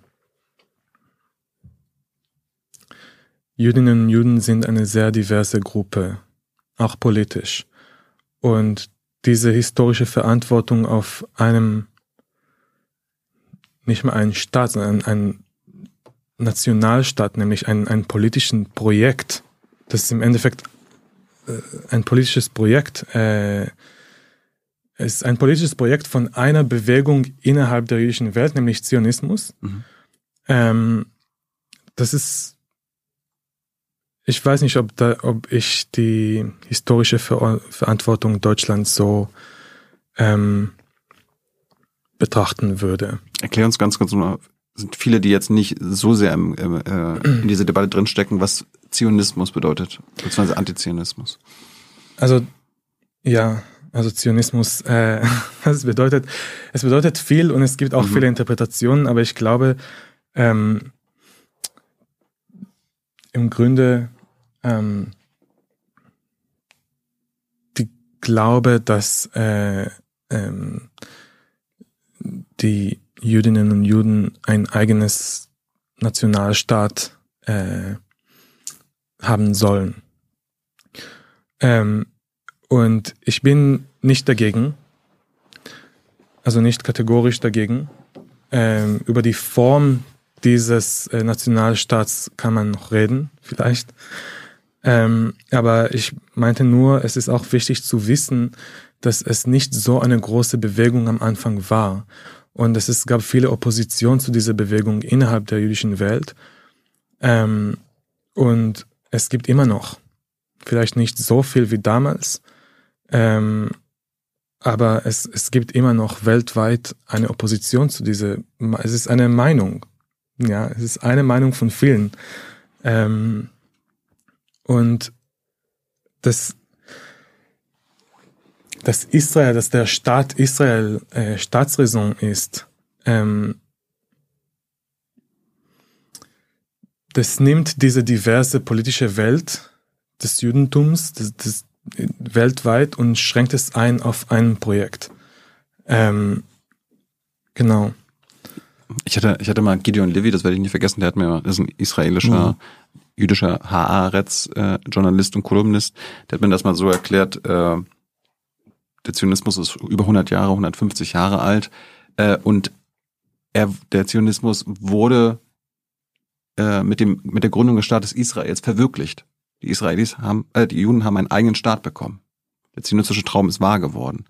Und seitdem und gerade mit der Besatzung der palästinensischen Gebiete wird der Zionismus umgedeutet und als äh, ähm, äh, Begründung für die permanente Besatzung und die Ausweitung des israelischen Staates äh, von vor den Grenzen von 1967 genutzt. Ja, wobei von Anfang an, ähm, ja, also ich habe letztlich die Biografie von Martin Buber übersetzt ins Hebräisch. Ähm, von Anfang an gab es heftige Streiten auch innerhalb der zionistischen Bewegung äh, darum, wie soll diese Stadt aussehen. Und äh, zum Beispiel die Meinung, dass es eine äh, multinationale Stadt sein soll, mhm. war damals überhaupt nicht radikal. Ähm, sogar von, von dem Rechten der zionistischen Bewegung. Also Jabotinsky zum Beispiel, der war ein, ein, also ein Revisionist, also rechte Flügel der, der zionistischen Bewegung. Und er dachte an zwei Parlamenten, jüdische Parlament, arabische, palästinensische Parlament, äh, die mit verschiedenen Mechanismen, wie, wie sie miteinander arbeiten können. Äh, Buber selbst hat eine binationale Stadt vorgeschlagen, hat ähm, ja vor 70 Jahren noch in Frankfurt einen Friedenspreis bekommen. Ähm, Herzl, wenn man Herzl liest, der, er spricht von einem multinationaler Staat, ähm, dessen Sprache komischerweise Deutsch ist. Also okay, merkwürdig, okay. aber immerhin. Ähm, also das, wie, wie es jetzt aussieht, war wirklich nicht unbedingt der Traum von den ersten Zionisten, äh, nicht zu sprechen von Nicht-Zionisten damals. Mhm. Um, ähm, Fakt ist ja historisch aber auch, dass der Zionismus ähm, entstanden ist unter dem Eindruck eines in Deutschland und in weiteren Ländern, vor allem Russland und Sowjetunion, sich zunehmend ausbreitenden Antisemitismus. Das war sozusagen äh, die, die Verfolgung und Bedrängung der Juden, der in, der in der Welt verteilt lebenden Juden, ähm, durch antisemitische Kräfte. Das hat ja die Bewegung äh, hervorgerufen oder verstärkt, die sagte, wir brauchen für diese Juden eine eigene sichere Staatlichkeit und die soll eben in der historischen Region, in, in der natürlich das Judentum äh, Wurzeln ähm, hat, stattfinden. So das das war glaube ich der der der ja, geteilte und der und der der richtige Ansatz.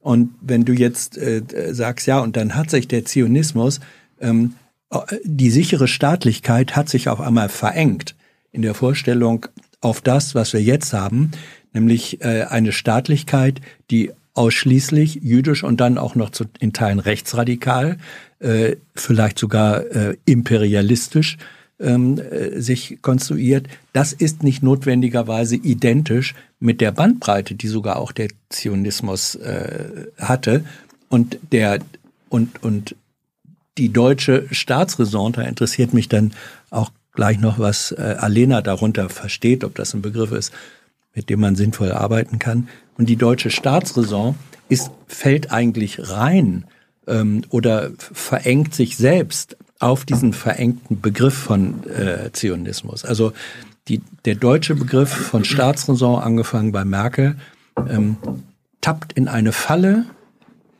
die man sich selbst gestellt hat. Ist das die Kritik? Ähm,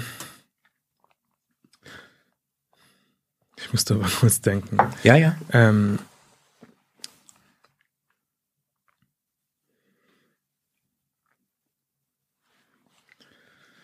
tja.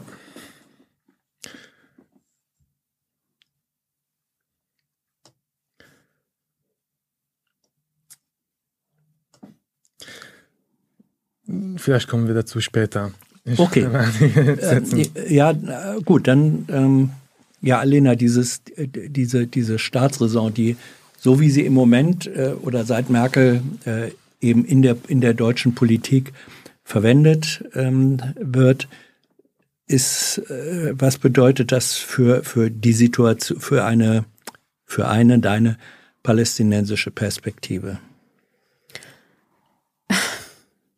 Ich finde es auch eine schwierige Frage, weil ich generell mit Begriffen, mit solchen Begriffen nicht so viel mhm. anfangen kann. Ähm, ich schaue mir lieber die Situation an, wie sie ist. Ich verstehe, woher diese Staatsräson kommt. Ähm, ich glaube, man sollte viel häufiger und offener darüber diskutieren, was dieser Begriff bedeuten soll für Deutschland, auch in Anbetracht der sich wandelnden politischen Realitäten aber für mich eigentlich wichtig ist, dass Menschen immer vor Staaten stehen.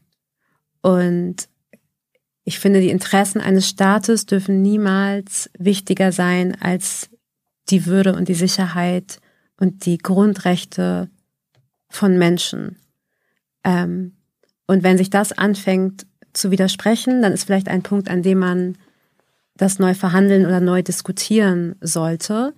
Ähm, für mich muss die deutsche Staatsräson in erster Linie sein, dafür zu sorgen, dass jüdische Menschen und andere marginalisierte Gruppen sicher sind in Deutschland und sich, dass Deutschland sich dafür einsetzt und stark macht, ähm, dass Menschenrechte überall auf der Welt äh, durchgesetzt werden. Also das müsste für mich sozusagen ähm, das sein, was, was, was wir Deutschen aus unserer Geschichte lernen sollten. Nämlich, dass wir aufstehen, wenn Unrecht passiert, dass wir uns einsetzen für marginalisierte Gruppen und dass wir dafür sorgen, dass ähm, Minderheiten in diesem Land sich sicher fühlen. Gibt es positive Aspekte, die ihr vielleicht zur deutschen Debatte sagen könnt? Also irgendwas, wo ihr sagt, okay, das, das läuft zumindest ziemlich gut. Zum Beispiel der Kampf gegen Antisemitismus. Ähm, wichtiger Kampf. Ähm, Die Bedrohung für jüdische Menschen in Deutschland. Ja. Ähm, Oder andere Aspekte der Debatte. Wir wollen ja jetzt nicht nur. Ja. Äh, nur, nur, ja. Ähm, genau. Also ich glaube, in der Debatte über Antisemitismus in Deutschland, ähm, es ist schon seit einer Weile, dass die Debatte ein bisschen von Rechtsextremismus auf äh, migrantische, importierte Antisemitismus äh, verschoben wird. Mhm. Ähm, obwohl, was wir in den letzten Jahren hatten, NSU, Halle, Hanau, Walter Lübcke, äh, Nazi-Telegram-Gruppen, eine Polizei und so weiter und so fort. Trotzdem ähm, wird es irgendwie immer als importiert bezeichnet, sogar von Hubert Aiwanger wurde es letztlich als importiert bezeichnet. Ähm, oder nicht, vielleicht nicht mit dem Wort importiert, aber er hat dann. Import aus Ranzen wahrscheinlich. Also. Ja, genau. Ähm, und ja, also das ist halt schon gefährlich. Das ist auch schon gefährlich äh, für uns, mhm. für Jüdinnen und Juden in diesem Land. Ähm, und weil die der deutsche Rechtsextremismus äh, außer Acht gelassen wird? Ja, okay. und auch weil, weil der Begriff Antisemitismus ändert. Mhm. Also, ja, äh, und, und dadurch ändert sich auch der Kampf gegen Antisemitismus offensichtlich. Ähm, also ich weiß nicht, es sieht aus in den äh, letzten Jahren, seitdem es äh, zum Beispiel Beauftragte für Antisemitismus gibt in jedem Land und auch im Bundes, ähm, es sieht aus, als ob sie wirklich äh, ähm, politische Debatte, Debatten über Israel führen die ganze Zeit. Ähm, und das, das äh, macht mich nicht sicherer, sozusagen. Was würde dich sicherer machen? Ähm, also wenn rechtsextremistische Kräfte hier ernst genommen werden und nicht als, äh, ähm, wie sagt man das, ein Einzeltäter? Einzelfälle, ja. Äh, genau, äh, ähm, beschrieben würden. Ähm, zum Beispiel, ähm, dass es Platz gäbe für ähm, was wir schon besprochen haben, für Jüdinnen und Juden und jüdische Organisationen auch zusammen mit, äh, mit PalästinenserInnen und palästinensische Organisationen zu sitzen und Sachen zu diskutieren, weil wenn wir das nicht machen können, ähm, radikalisieren beide Seiten. Mhm. Ähm, und ja, im Endeffekt, dass es nicht, dass es nicht nur Lippenbekenntnis wird, was es gerade so anfühlt. Gibt es für dich ein oder ein paar positive Aspekte in der deutschen Debattenkultur zum Thema Nahostkonflikt? Also es ist ein schlechter Zeitpunkt, um mich das zu fragen. Mhm. Ähm, Im Moment sehe ich das wirklich nicht, mhm. ähm, weil ich wirklich im Moment einfach überhaupt gar keinen Raum sehe, dass überhaupt gesprochen wird. Ähm, nur die Angst äh, gespiegelt bekomme von allen Menschen um mich herum, sich zu äußern. Ähm, um jetzt nicht so super negativ aus dieser Thematik rauszugehen, zumindest merkt man ja, dass offensichtlich vielen Menschen gerade auch klar wird und Institutionen klar wird, dass man sich doch mit der Thematik auseinandersetzen muss. Also es gibt jetzt zum Beispiel den hier Shai Hoffmann, der mit einer palästinensischen Joanna Hassoum oder so heißt sie, glaube ich, gemeinsam jetzt irgendwie an die Schulen geht und äh, zu versuchen, mit den Schülerinnen über Palästina und Israel zu sprechen. Und die sind halt in den letzten Wochen komplett ausgebucht gewesen, weil der Bedarf so groß ist. Also vielleicht hm. liegt ja in der Situation eine Chance. Ähm, aber also heute an Tag 32 ähm, gucke ich nicht so positiv und hoffnungsvoll auf die auf den deutschen Diskurs oder auf die deutsche Debatte oder das, was von sich behauptet, eine Debatte zu sein. Hans, äh, werden die deutschen Medien ihrer Aufgabe gerecht? Nein.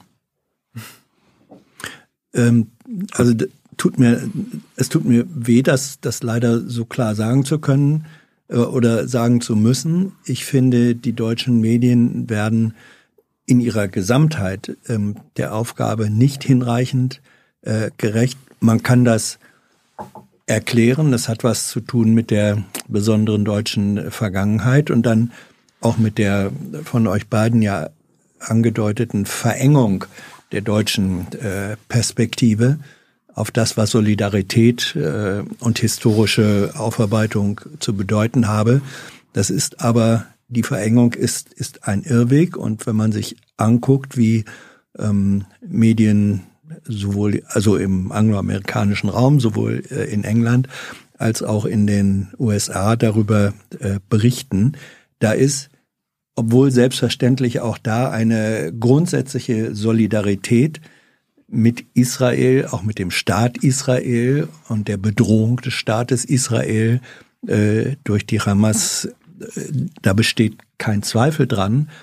Und dennoch wird in einer viel tieferen und gründlicheren Bandbreite als bei uns A reportiert, geschildert und B auch diskutiert, was bedeutet eigentlich die Art und Weise, wie Israel jetzt äh, agiert und reagiert.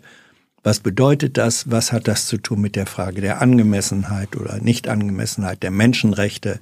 Was werden die Folgen sein? Also so wie man feststellen kann, dass vermutlich derjenige, der in der Ukraine für den stärksten anti, äh, antirussische Tendenzen sorgt, Wladimir Putin ist, kann man vielleicht feststellen, dass die Art und Weise, wie Netanyahu und seine Regierung jetzt äh, mit einer unerbittlichen Härte äh, diese Angriffe äh, gegen die Hamas zu ihrer Bekämpfung macht und dabei auch ähm, ich nenne es jetzt mal Kollateralschäden, ein furchtbares Wort, aber äh, massive Schäden, Tötungen, Tote in der Zivilbevölkerung mindestens äh, in Kauf nimmt.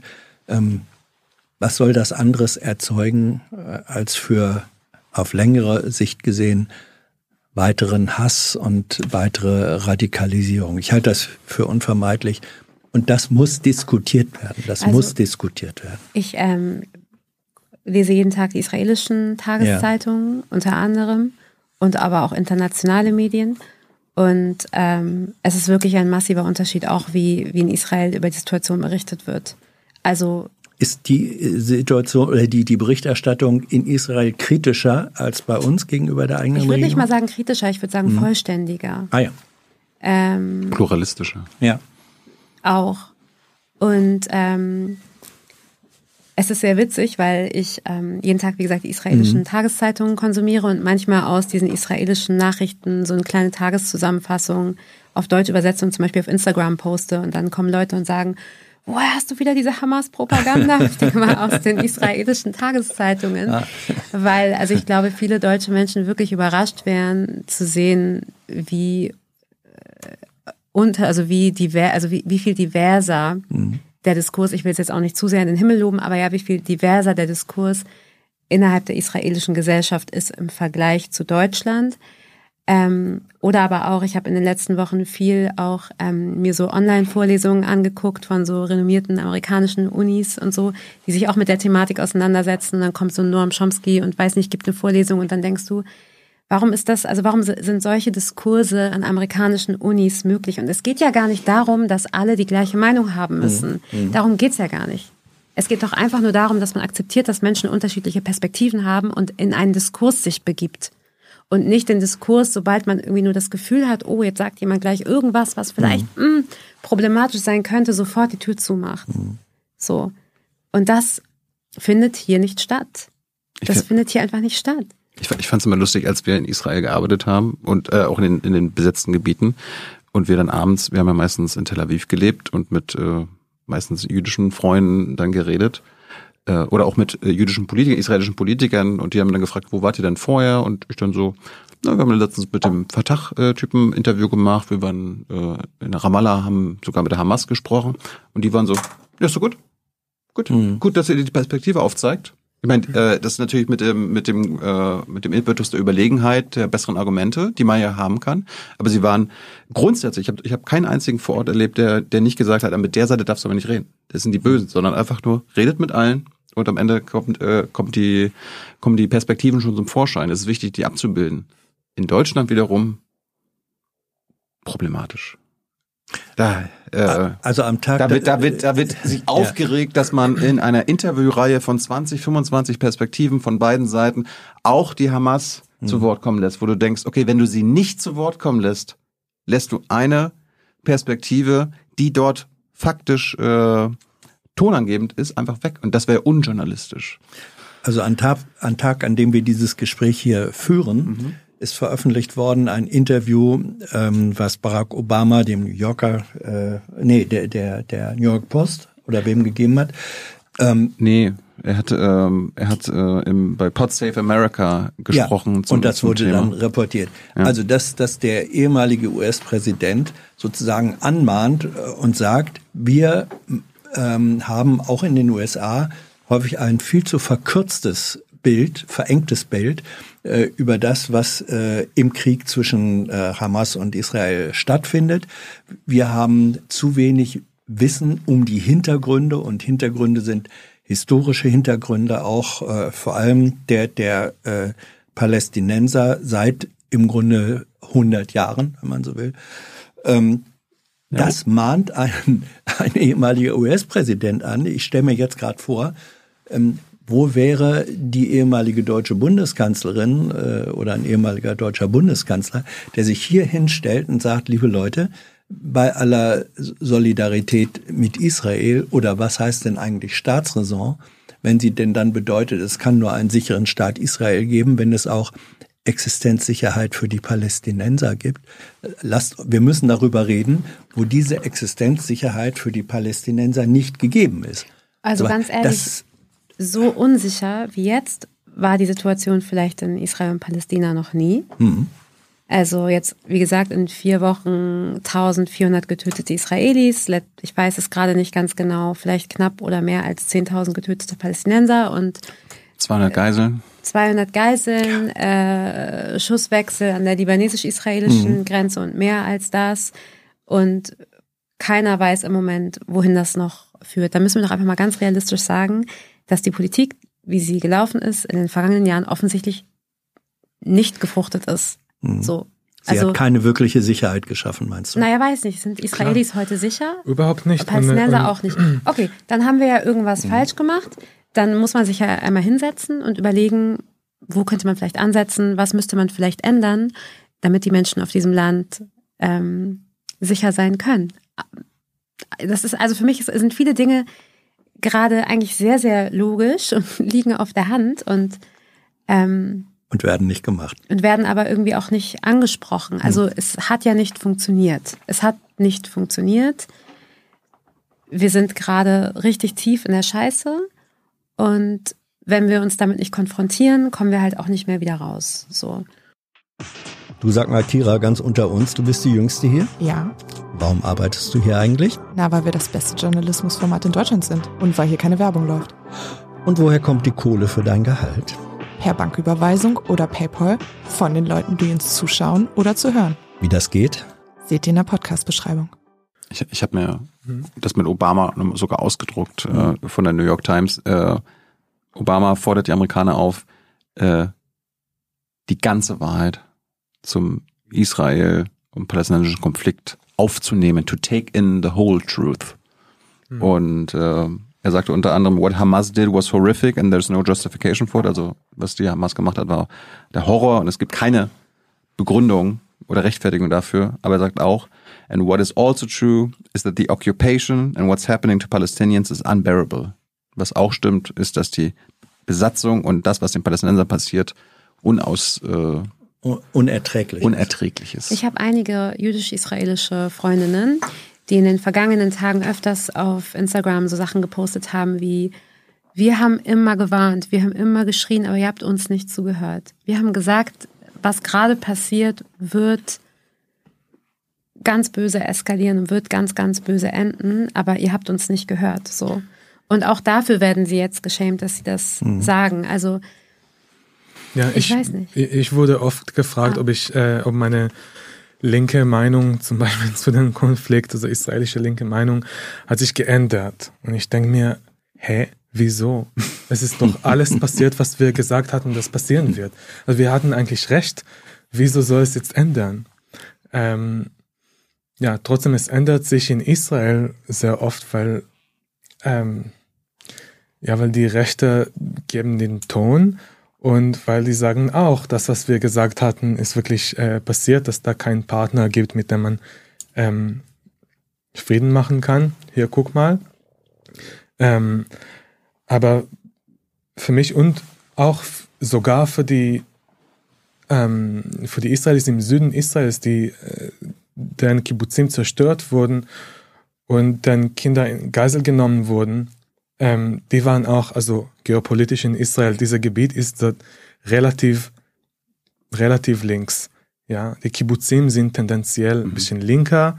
Ähm, und äh, wie schon erwähnt, es gibt schon eine Nummer von äh, bekannte israelische Friedenaktivistinnen, ähm, die entweder ermordet oder äh, Geisel genommen wurden. Hier Vivian. Ja, Silva zum Beispiel äh, oder Chaim Katz.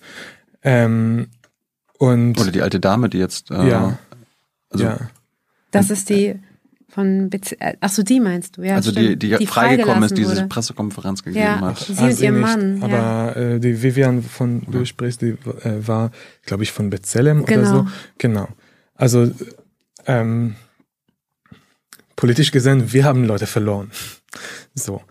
Ähm, und trotzdem ihre Familien gehen und sagen, ähm, vor allem jetzt, es ist wichtig, dass wir ähm, doch irgendwas Friedliches äh, suchen in diesem Konflikt. Jetzt vor allem ist es wichtig, dass wir nicht weiter ähm, Schmerz und Leid und, und Tod verursachen. Ähm, und ja, und das, das wird gar nicht äh, ähm, gecheckt, das wird gar nicht aufgenommen. Das wird, sie werden in Israel für diese Haltung jetzt äh, angegriffen, obwohl sie das Allerschlimmste äh, erfahren hatten. Wir haben jetzt äh, ja nicht unendlich Zeit. Ähm, noch eine Stunde zehn, Stunde 20 Minuten. Ich wollte unbedingt, und ihr seid ja hier bei Jung und Naiv. Lasst uns mal ein bisschen naiv sein und äh, vielleicht mal wirklich an Frieden denken, an einen Ausweg aus der ganzen Lage. Historisch gesehen äh, wissen wir, dieser Krieg in Gaza, das, was jetzt gerade passiert, wird enden. Ob nun nächste Woche, in einem Monat, in ein paar Monaten. Irgendwann wird das äh, Bomben, das Töten, das Raketenschießen äh, aufhören. Und irgendwann wird auch selbst die Besatzung. Irgendwann wird sie enden. Irgendwann sind gibt es uns auch alle nicht mehr. Das stimmt. So, so weit wollte ich jetzt nicht gehen. Wie habt ihr eine Vorstellung, wie, wie das aussehen kann? Wie man entweder zu zwei Staaten kommt oder wie auch immer eine Be Ende der Besatzung aus Jerusalems, der Westbank, Gazas aussehen kann.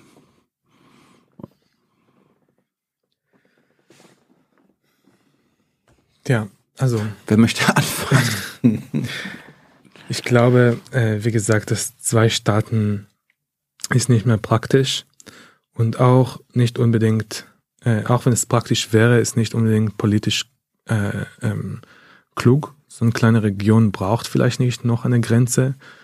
Ähm, und ich finde es und ich finde es auch schwierig, äh, mich das vorzustellen, weil ähm, da wird natürlich gefordert, dass die Siedlungen äh, evakuiert werden, so dass äh, Palästina bleibt für die Palästinenser. Und dann was ist mit den PalästinenserInnen, die in Israel leben, sollen sie auch gegenseitig evakuiert werden?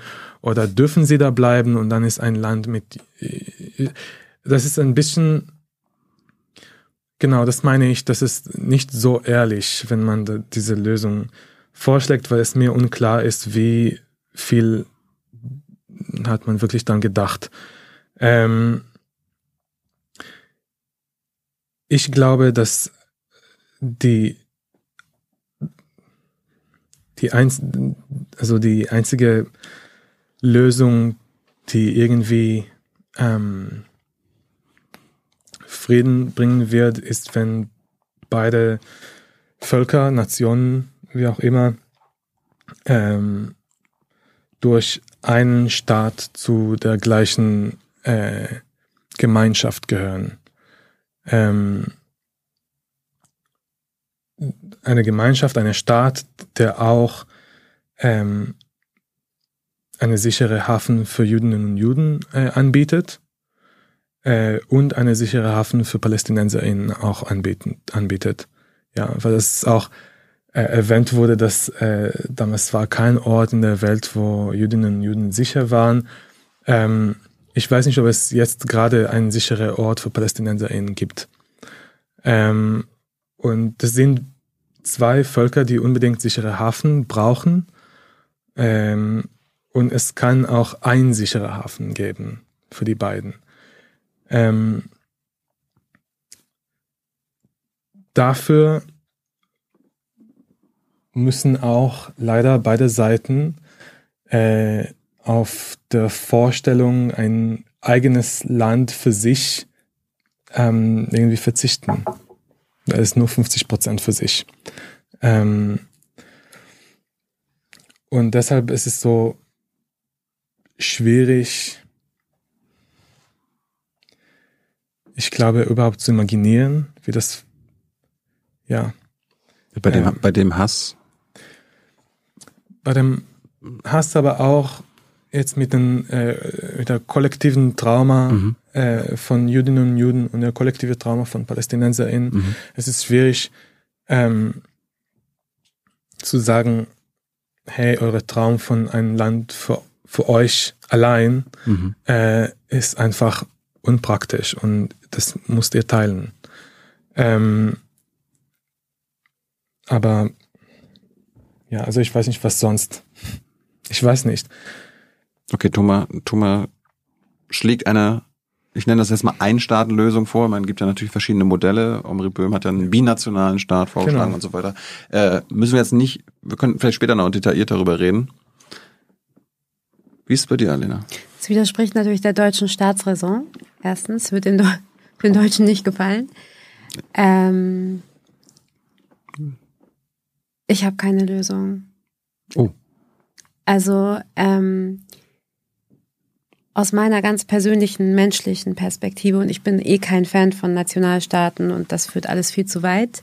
Aber natürlich ist die Vorstellung zu sagen, lass doch einfach alle zusammen gleichberechtigt leben, ist die schönste Vorstellung, die man sich vorstellen kann, weil ähm, alles andere beinhaltet Trennung, Mauern, Zäune, ähm, was auch, wenn man das Land jetzt kennt, wie es ist, und ich kenne es sehr, sehr gut, ähm, absolut eine absurde Vorstellung ist, weil wir, also eigentlich leben Palästinenser und Israelis jetzt bereits in einer Einstaaten-Realität. Weil, so wie meine Familie, Palästinenser innerhalb Israels sind, glaube ich, zwei Millionen Menschen.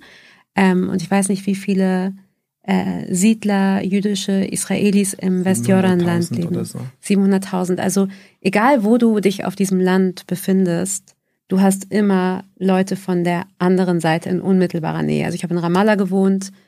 Ein Steinwurf von mir entfernt war eine jüdisch-israelische Siedlung. Mein Onkel in Jaffa oder wohnt Haus an Haus mit einer jüdischen Israelin, essen auch jeden Abend zusammen, ist auch alles fein. Die Menschen leben eigentlich mehr oder weniger jetzt schon zusammen auf einem Stück Land. Diese, also das einzige Stück, was sozusagen exklusiv für eine Bevölkerungsgruppe ist, nicht was die Kontrolle betrifft, aber zumindest was den Wohnraum betrifft, ist, ist Gaza noch. Wir wissen nicht, was mit Gaza passieren wird.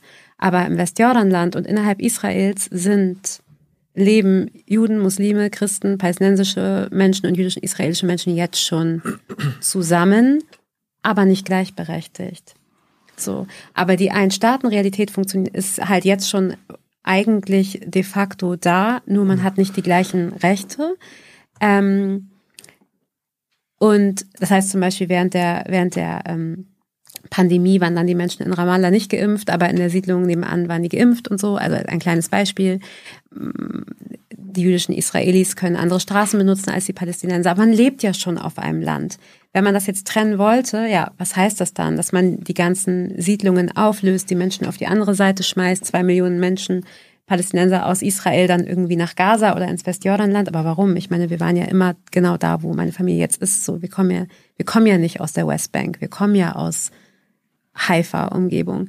Das heißt, ich glaube, ich halte es auch nicht für praktikabel. Die Zwei-Staaten-Lösung wird es nicht geben. Ähm, und ein Staat, also ich persönlich, ich würde gerne mit dir so in einer Straße wohnen. Ich hätte gar kein Problem damit. Ähm, ich wage zu bezweifeln, ob die politische Interessenslage das hergibt. Ähm, ich halte es im Moment für nicht vorstellbar, aber Ich meine, diesen Satz zu sagen, zwei Staaten wird es nicht geben, angesichts der Realität kann ich das verstehen. Wird es nicht geben. Wird es nicht geben. Aber wenn Aber- es einen Staat noch weniger geben wird. Nee, ich, ich wollte eher so, es gibt halt die Palästinenser, die seit äh, Jahrzehnten genau dafür kämpfen.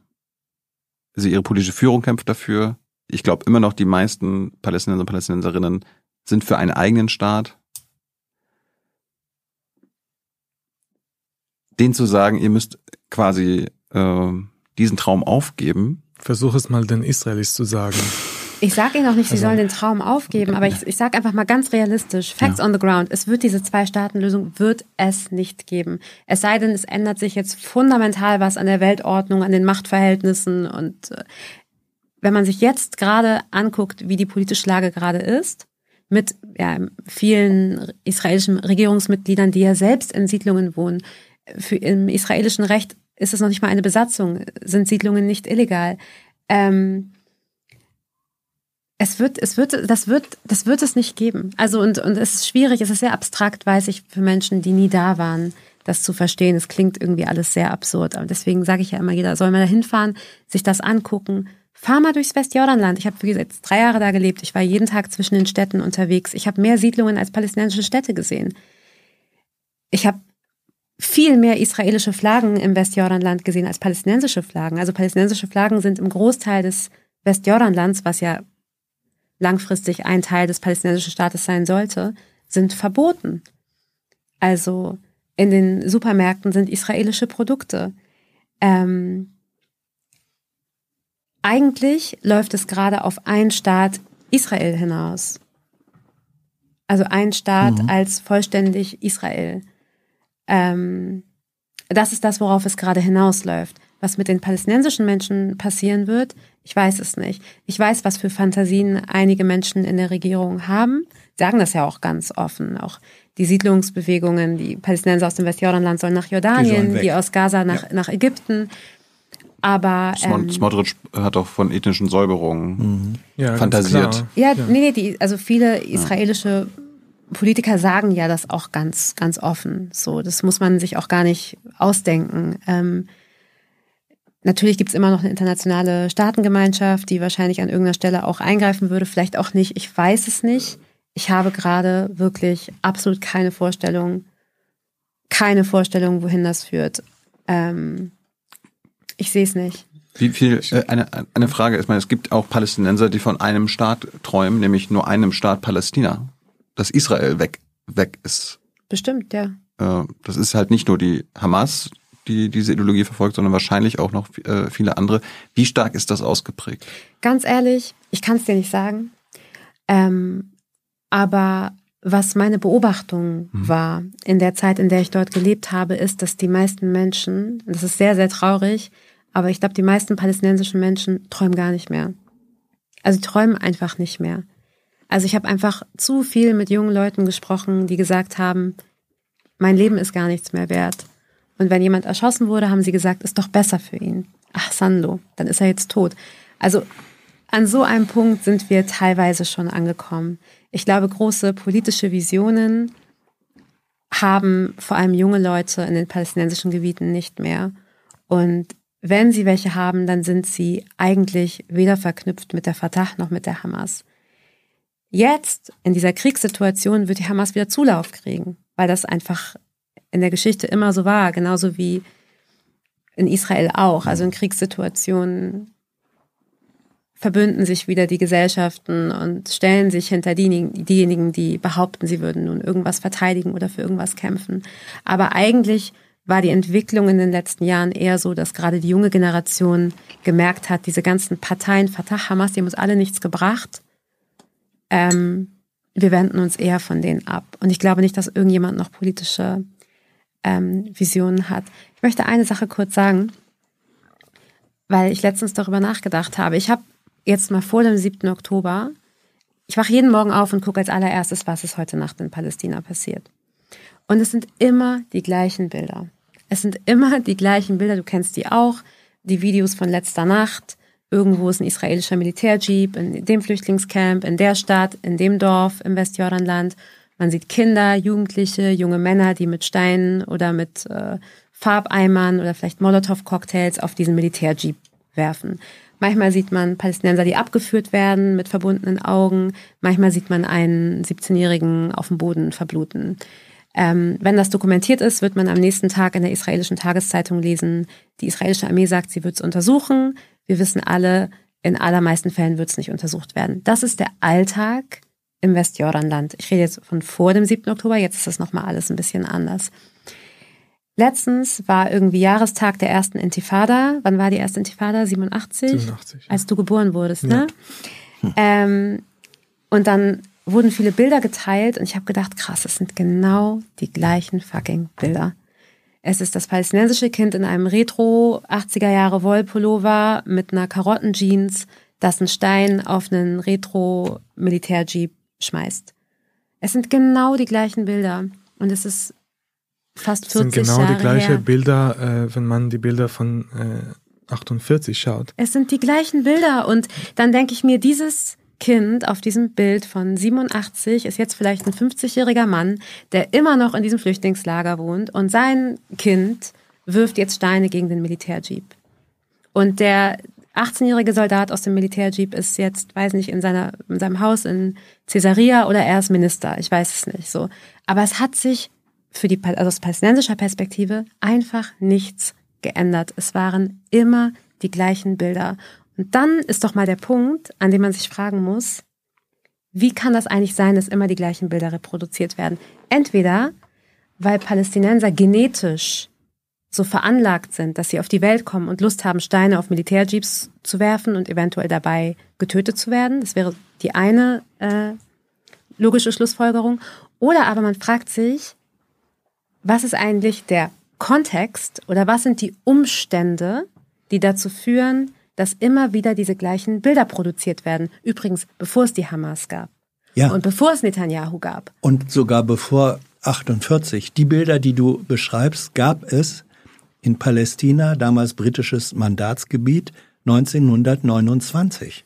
Nur die Militärjeeps waren von den Briten. Ja, die Militärjeeps waren von den Briten, aber es gab 1929, als wir auch unter dem Druck des, des Antisemitismus äh, in Deutschland ähm, und der Versprechungen der Briten, der wieder der gegensätzlichen Versprechungen sowohl an die Juden auf einen eigenen jüdischen Staat in der Region als auch an die Araber auf einen eigenen arabischen Staat in der Region. Diese Versprechungen völlig konträr haben die Engländer seit 1913 gemacht. Dann gab es eine, äh, unter dem Eindruck der, der, des internationalen Antisemitismus, gab es äh, eine Zuwanderung von jüdischen Siedlern in die Region.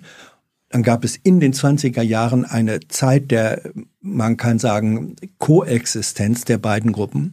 Und dann 29 gab es gewaltsame Auseinandersetzungen. Da sind äh, dann in einem Jahr über 100 ähm, Palästinenser von jüdischen Siedlern getötet worden und über 100 äh, jüdische Siedler sind von Palästinensern getötet worden. Dieser, dieser Konflikt, ähm, den, den gibt es seit im Grunde äh, 100 Jahren. Und das ist, finde ich, äh, das ist etwas, was mich unglaublich deprimiert, dass wir noch nicht mal sagen können, ah, das ist jetzt eine aktuelle Situation, die sich perpetuiert, sondern, sondern sie ist seit drei Generationen ist sie da und sie hat nichts mit genetisch zu tun. Die gesamte, die gesamte Region wurde ja. Ja. Ja, äh, aber ist, ihr lenkt ja- jetzt von meinem Punkt Ja, ja, ab, okay. weil ich, ich wollte wirklich jetzt spezifisch aufs Westjordanland gucken, ähm, weil sich da, also das ist unter israelischer Besatzung und Mhm. da werden immer wieder die gleichen Bilder produziert. Warum hinterfragen wir nicht, was die Ursachen dafür sind? So, das ist mein Punkt.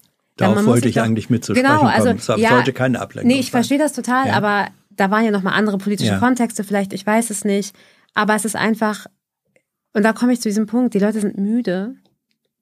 Und ich glaube nicht, dass viele Palästinenser gerade eine große Version haben, weil sie die gleichen Bilder kennen und kennen. Mhm. Das Kind macht das gleiche durch, was sein Vater durchgemacht hat, das gleiche, was sein Opa durchgemacht hat. Und ich glaube, für viele geht es immer mittlerweile einfach nur noch darum, irgendwie durch den Alltag zu kommen, ein einigermaßen okayes Leben zu führen.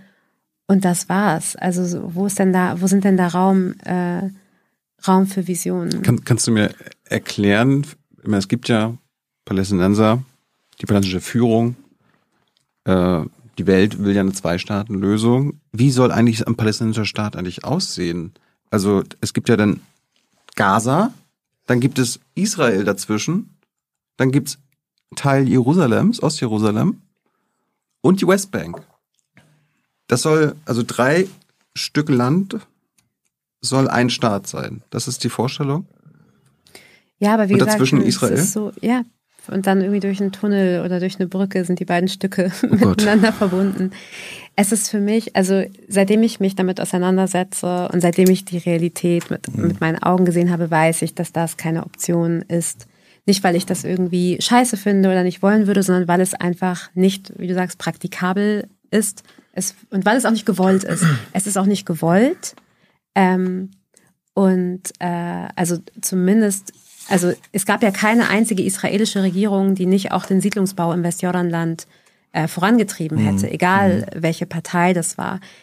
Das war immer eine Grundfeste auch der israelischen Politik. Und letztendlich die jüdische Geschichte auf diesem Land ist vor allem in den Städten im Westjordanland.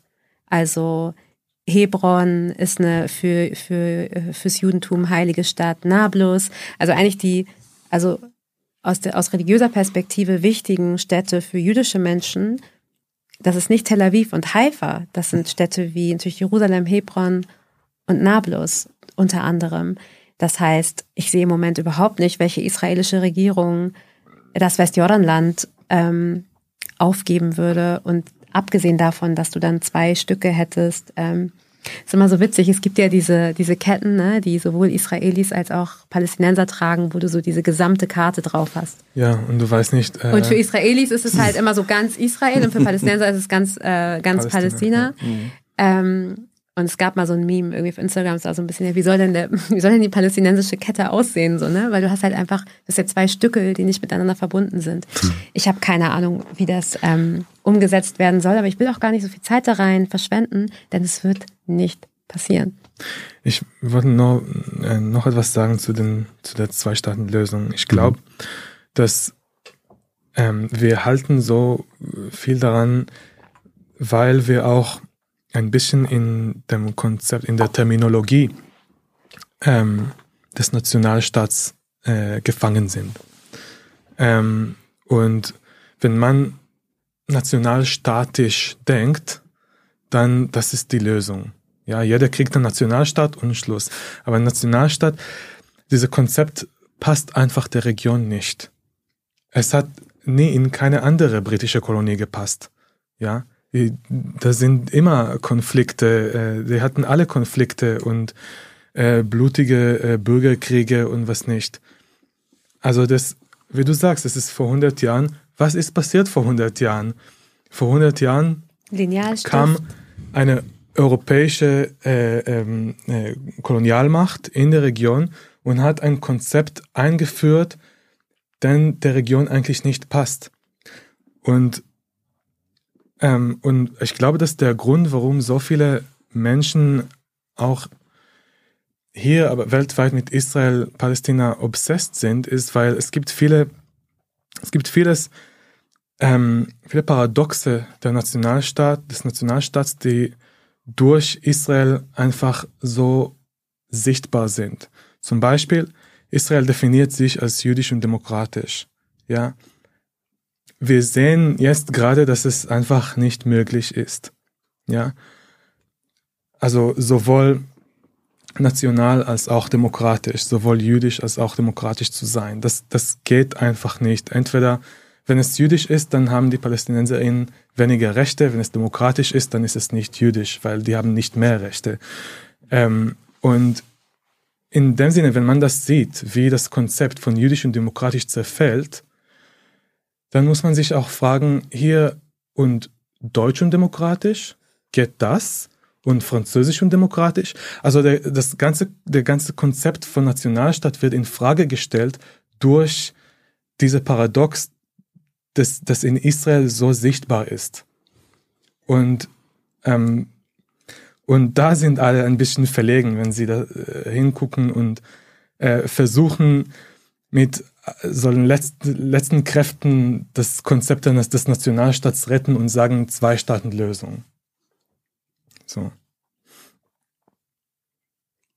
Ich habe äh, mit Sam Bahur, das ist ein palästinensischer äh, Politikwissenschaftler in Ramallah mal geredet, 2014 war mhm. das. Äh, der hat mal die Idee, die, die werde ich nicht vergessen, äh, gesagt, die aktuelle palästinensische Führung, also PLO äh, unter Abbas, das wird die letzte sein oder sollte die letzte sein, die einen eigenen Staat fordert. Äh, und dann quasi mit dem Tod von Abbas einen neuen, einen neuen, eine neue Richtung einschlagen, nämlich die eigene Staatlichkeit, die Forderung danach aufgeben und hin zu einer äh, Zivilrechtsbewegung werden, so wie in den 60ern die Schwarzen in Amerika das gemacht haben und gesagt haben, okay, äh, wir leben eh unter eurer, äh, in eurem Land seit äh, vielen Jahrzehnten. Ähm, wir gehören irgendwie zu euch, ihr müsst für uns sorgen als Besatzungsmacht, dann lasst uns einfach äh, in einem Land leben und äh, eine Zivilbevölkerung werden mit den gleichen Rechten. Ja. Was dann natürlich auf eine Ein-Staaten-Lösung hinauslaufen würde. Ja, aber wenn sie dann die Staatsbürgerschaft bekommen würden, dann wären jüdische Menschen in diesem Staat nicht mehr in der Mehrheit. Ja. Womit das dann ja wieder nicht funktionieren würde oder nicht aufgehen würde mit, mhm. mit diesem Konzept, was es jetzt ist. Und deswegen. Ähm, das wollte ich gerade sagen, das ist immer das Argument. Ich meine, ich habe ich hab auch viele äh, Freunde in Israel, die sagen, Zwei-Staaten-Lösung unmöglich, aber gleichzeitig, wenn es mhm. ein Staat wäre, dann gibt's mindestens 50-50, äh, also Juden und Nicht-Juden in diesem Staat. Und dann hätten äh, gebe ein bisschen Kredit an die orthodoxen Juden, dass, dass, äh, dass irgendwann doch eine Mehrheit wird. Aber ich will trotzdem einmal, ich will trotzdem einmal sagen, ich weiß, das ist jetzt nicht die Mehrheit und äh, ich weiß, aber trotz der Situation, so schlimm wie sie ist und trotz dieser ganzen Traumata, die da auf diesem Land schlummern, habe ich ja trotzdem total viel erlebt, wie jüdische und palästinensische Menschen zusammengelebt, gearbeitet haben, aktiv gemeinsam waren, Projekte gemeinsam äh, gemacht haben. Also ich möchte auch auf gar keinen Fall, ich werde das jetzt auch nicht mit meinen Worten ändern können, aber dass sich irgendwie so dieses Bild verfestigt, der Hass ist so groß, Juden und Araber können nichts, das ist Bullshit. Da steckt auch so eine rassistische, antisemitische Sichtweise hinter, so eine von, naja, wenn die 51 Prozent Palästinenser in diesem Staat, dann würden die alle zusammen gegen, gegen den jüdischen Teil sein also, und andersrum. Also realistischerweise jeder Tote jetzt, der jetzt weiter produziert wird und macht, rückt so eine Vorstellung von Zusammenleben in noch weitere Ferne. Aber wir bleiben trotzdem alle Menschen. Und wenn die Umstände anders sind, bin ich mir sehr sicher, Natürlich, also was für ein kompletter Bullshit. Palästinensische Menschen, jüdische Menschen können natürlich friedlich miteinander leben. Es sind politische Kontexte und Umstände, die das verunmöglichen. Und es ist wahnsinnig viel Schmerz, Leid und Ungerechtigkeit, der die ganze Zeit passiert, der das wie eine Utopie erscheinen lässt. Aber warum sollte es unmöglich sein? Wir sitzen doch hier auch. Ja, genau. Also wir leben, also, sie, sie leben ja friedlich in, in Deutschland miteinander. Ja. Also hm. natürlich bis zum 7. Oktober, klar. Aber auch aber jetzt. aber auch jetzt, aber auch jahrzehntelang lang schon. Und vielleicht, der, vielleicht der Grund dafür war, dass äh, beide Gruppen in Deutschland äh, nicht zu der Hegemonie gehören. Die sind zwei äh, Gruppen, die keiner hat mehr Recht als die anderen. Die sind zwei Minderheiten in diesem Land. Und ähm, vielleicht genau, solange eine Gruppe mehr Rechte hat, dann kann das nicht funktionieren. Aber es kann funktionieren, wenn wir von gleichen Rechten reden. Ja, jetzt gebe ich mal den Advocatus äh, Diaboli, weil es wird Menschen geben, die sagen, was führt ihr hier für eine Traumtänzer-Diskussion? Äh, was ist die Realität? Die Realität ist, dass ähm, Israel sagt, wir können noch nicht mal äh, eine Waffenruhe äh, äh, machen, weil wir wissen, diese Waffenruhe wird von der Hamas dazu benutzt, äh, weiter Raketen zu produzieren, weiter über die unterirdischen Tunnel Angriffe gegen Israel zu starten. Der äh, die Hamas äh, hat in äh, hat in ihren Prinzipien die Vernichtung des Staates Israel zum Ziel gesetzt. Da steht, diese Menschen sind da und das dürfen wir nicht, das können wir nicht hinnehmen. Das können wir als äh, Juden im Staat Israel nicht hinnehmen. Das ist ja, das ist ja auch eine Realität. Wie kommt man dann mit dieser Utopie, der positiven Utopie, die auf dem basiert, was du vorhin gesagt hast, äh, Thomas hat gesagt, Grundlage ist eigentlich gegenseitige Akzeptanz der Existenzberechtigung. Ich glaube, da sind wir uns hier alle einig. Wenn diese gegenseitige Akzeptanz der Existenzberechtigung jetzt nicht da ist, und sie ist offenbar jetzt nicht da, wie nähert man sich dann aus der brutalen Kriegsrealität dieser Utopie an?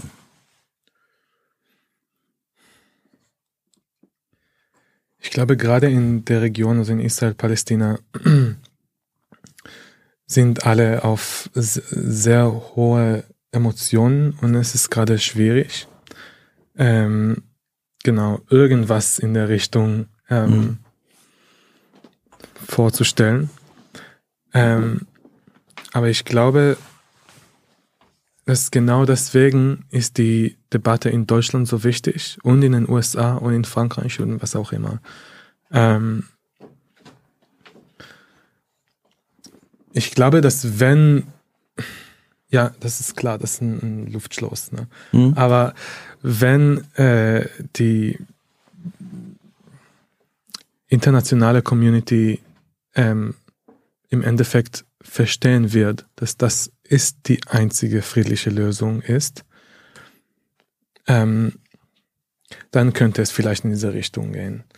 Mhm. Aber ich, ja, also wie du sagst, ich, ich sehe die Siedler in der Regierung, die gerade das feiern, dass sie alles machen dürfen, ja. was sie immer wollten und äh, die Hamas-Regierung in Gaza und was sie alle da am 7. Oktober gemacht hatten. Und ich glaube ehrlich gesagt sehr pessimistisch, dass es nicht von den Leuten vor Ort kommen kann momentan. Mhm. Also du, das ist suboptimal, ja, aber so ist ja, es. Ja, also ich verstehe dich richtig, dass du sagst, die ähm, Diskurs in Deutschland, US, vermutlich USA und anderswo äh, ist deswegen wichtig, weil hier immerhin Sachen diskutiert werden können, die im Moment in nicht der nur, Region nicht selbst. Nur. Also ich glaube, es war irgendwie ein, äh, es war klar, dass äh, Deutschland, EU, USA mhm. machen irgendwelche Druck in Richtung Zwei-Staaten-Lösung oder mindestens so mhm. erklärt. Ähm, das heißt, dass man zugegeben, dass, äh, dass der internationale Druck ähm, Bedeutung hat. Mhm. Und daher. Ähm, die Frage, Thilo hatte das äh, gesagt, die Stimme zitiert, die sagte, eigentlich müsste ähm, Abbas der letzte Palästinenserführer sein, der für einen eigenen palästinensischen Staat ähm, sich einsetzt. Und äh, die Frage analog dazu wäre, was kommt eigentlich in Israel nach Netanyahu? Ähm, Du hast ja, Tome, äh, vor diesem Gespräch auch ähm, öffentlich aufgerufen, welche Fragen möchtet ihr eigentlich gestellt haben in deiner Community? Und eine häufige war, das hast du vorhin gesagt, ähm, eine häufige war, warum zur Hölle wählen die Israelis denn eigentlich immer wieder Netanyahu? Ja, also ich glaube, es gibt viele Gründe, warum man Netanyahu immer wieder wählt. Ähm, eine von denen ist, dass ähm, eine von denen ist, dass er ein ziemlich guter Verhetzer ist. Mhm. er hetzt gegen äh, Demonstrantinnen, gegen die Linke, gegen äh, das äh, oberste Gericht. Ähm, sogar jetzt in Kriegszeit. Äh, er nimmt null Verantwortung und hat auch die Militär und die äh, Shin Bet beschuldigt und äh, beschuldigt einfach die ganze Welt und außer sich. Den Geheimdienst. Den Geheimdienst, genau, nicht im Bett. Und, ähm, ähm, und er ist ziemlich gut daran. Also man, man viele glauben ihn, ihm. Ähm, leider. Ich glaube noch aber dazu, dass man radikalisiert gerade total in Israel. Ähm, vor allem, das ist jetzt meine Meinung, vor allem weil man schaut sich die Bilder aus Gaza an und muss es auch unter, an, unter anderem sich erklären, warum machen wir das eigentlich? Und dann sehen wir ein ganz komische, komisches Phänomen, das in den letzten Tagen, in der letzten Woche vielleicht, tauchen wieder auf Telegram oder wo auch immer neue Geschichten aus dem 7. Oktober. Also natürlich vier Wochen danach werden nicht neue Leichen gefunden vor Ort. Aber trotzdem, jetzt tauchen wieder äh, äh, Geschichten auf und zwar viel schrecklicher als davor, die vielleicht wahr sind, ich weiß es nicht, aber ich werde es jetzt auch nicht als wahr verbreiten, das ist ja unverantwortlich. Äh, und ich weiß auch nicht, ob sie nicht war. Also, das, wo kommen sie her? ähm, und das dient aber diese Radikalisierung auf jeden Fall. Und ich habe Angst, dass ähm, sobald Netanyahu weggeht, und das ist eine große Möglichkeit, weil Netanyahu, es gibt gerade diese riesige Wut gegen Netanyahu, aber dass es eigentlich noch weiter rechts geht. Werden eigentlich die Bilder, die wir aus Gaza sehen, tote Kinder, tote Menschen in Israel gezeigt. Also man, in Deutschland ist das im, im, im Westen, im Westen äh, sehen wir das, das Leid. Äh, wir haben natürlich auch die, den Horror vom 7. Oktober gesehen. Bei Al Jazeera werden, wurden die toten Kinder vom 7. Oktober, äh, die verbrannten Menschen, zum Beispiel nicht gezeigt. Wie ist das in Israel äh, in Bezug auf die Bombardierungen von Gaza? Die Bilder aus Gaza werden in Haaretz gezeigt. Ähm, das ist eine Zeitung, ja. Das ist eine Zeitung, es ist eine Zeitung, äh, der tendiert nach links. Ähm, außer Haaretz, ich glaube nicht, dass es irgendwo gezeigt. Im Fernsehen? Ähm, nein, also die, Is die Israelis bekommen schon diese Bilder, aber eher über Telegram oder ähm, Zeitungen außerhalb des Landes. Ja. Oder Haaretz eben.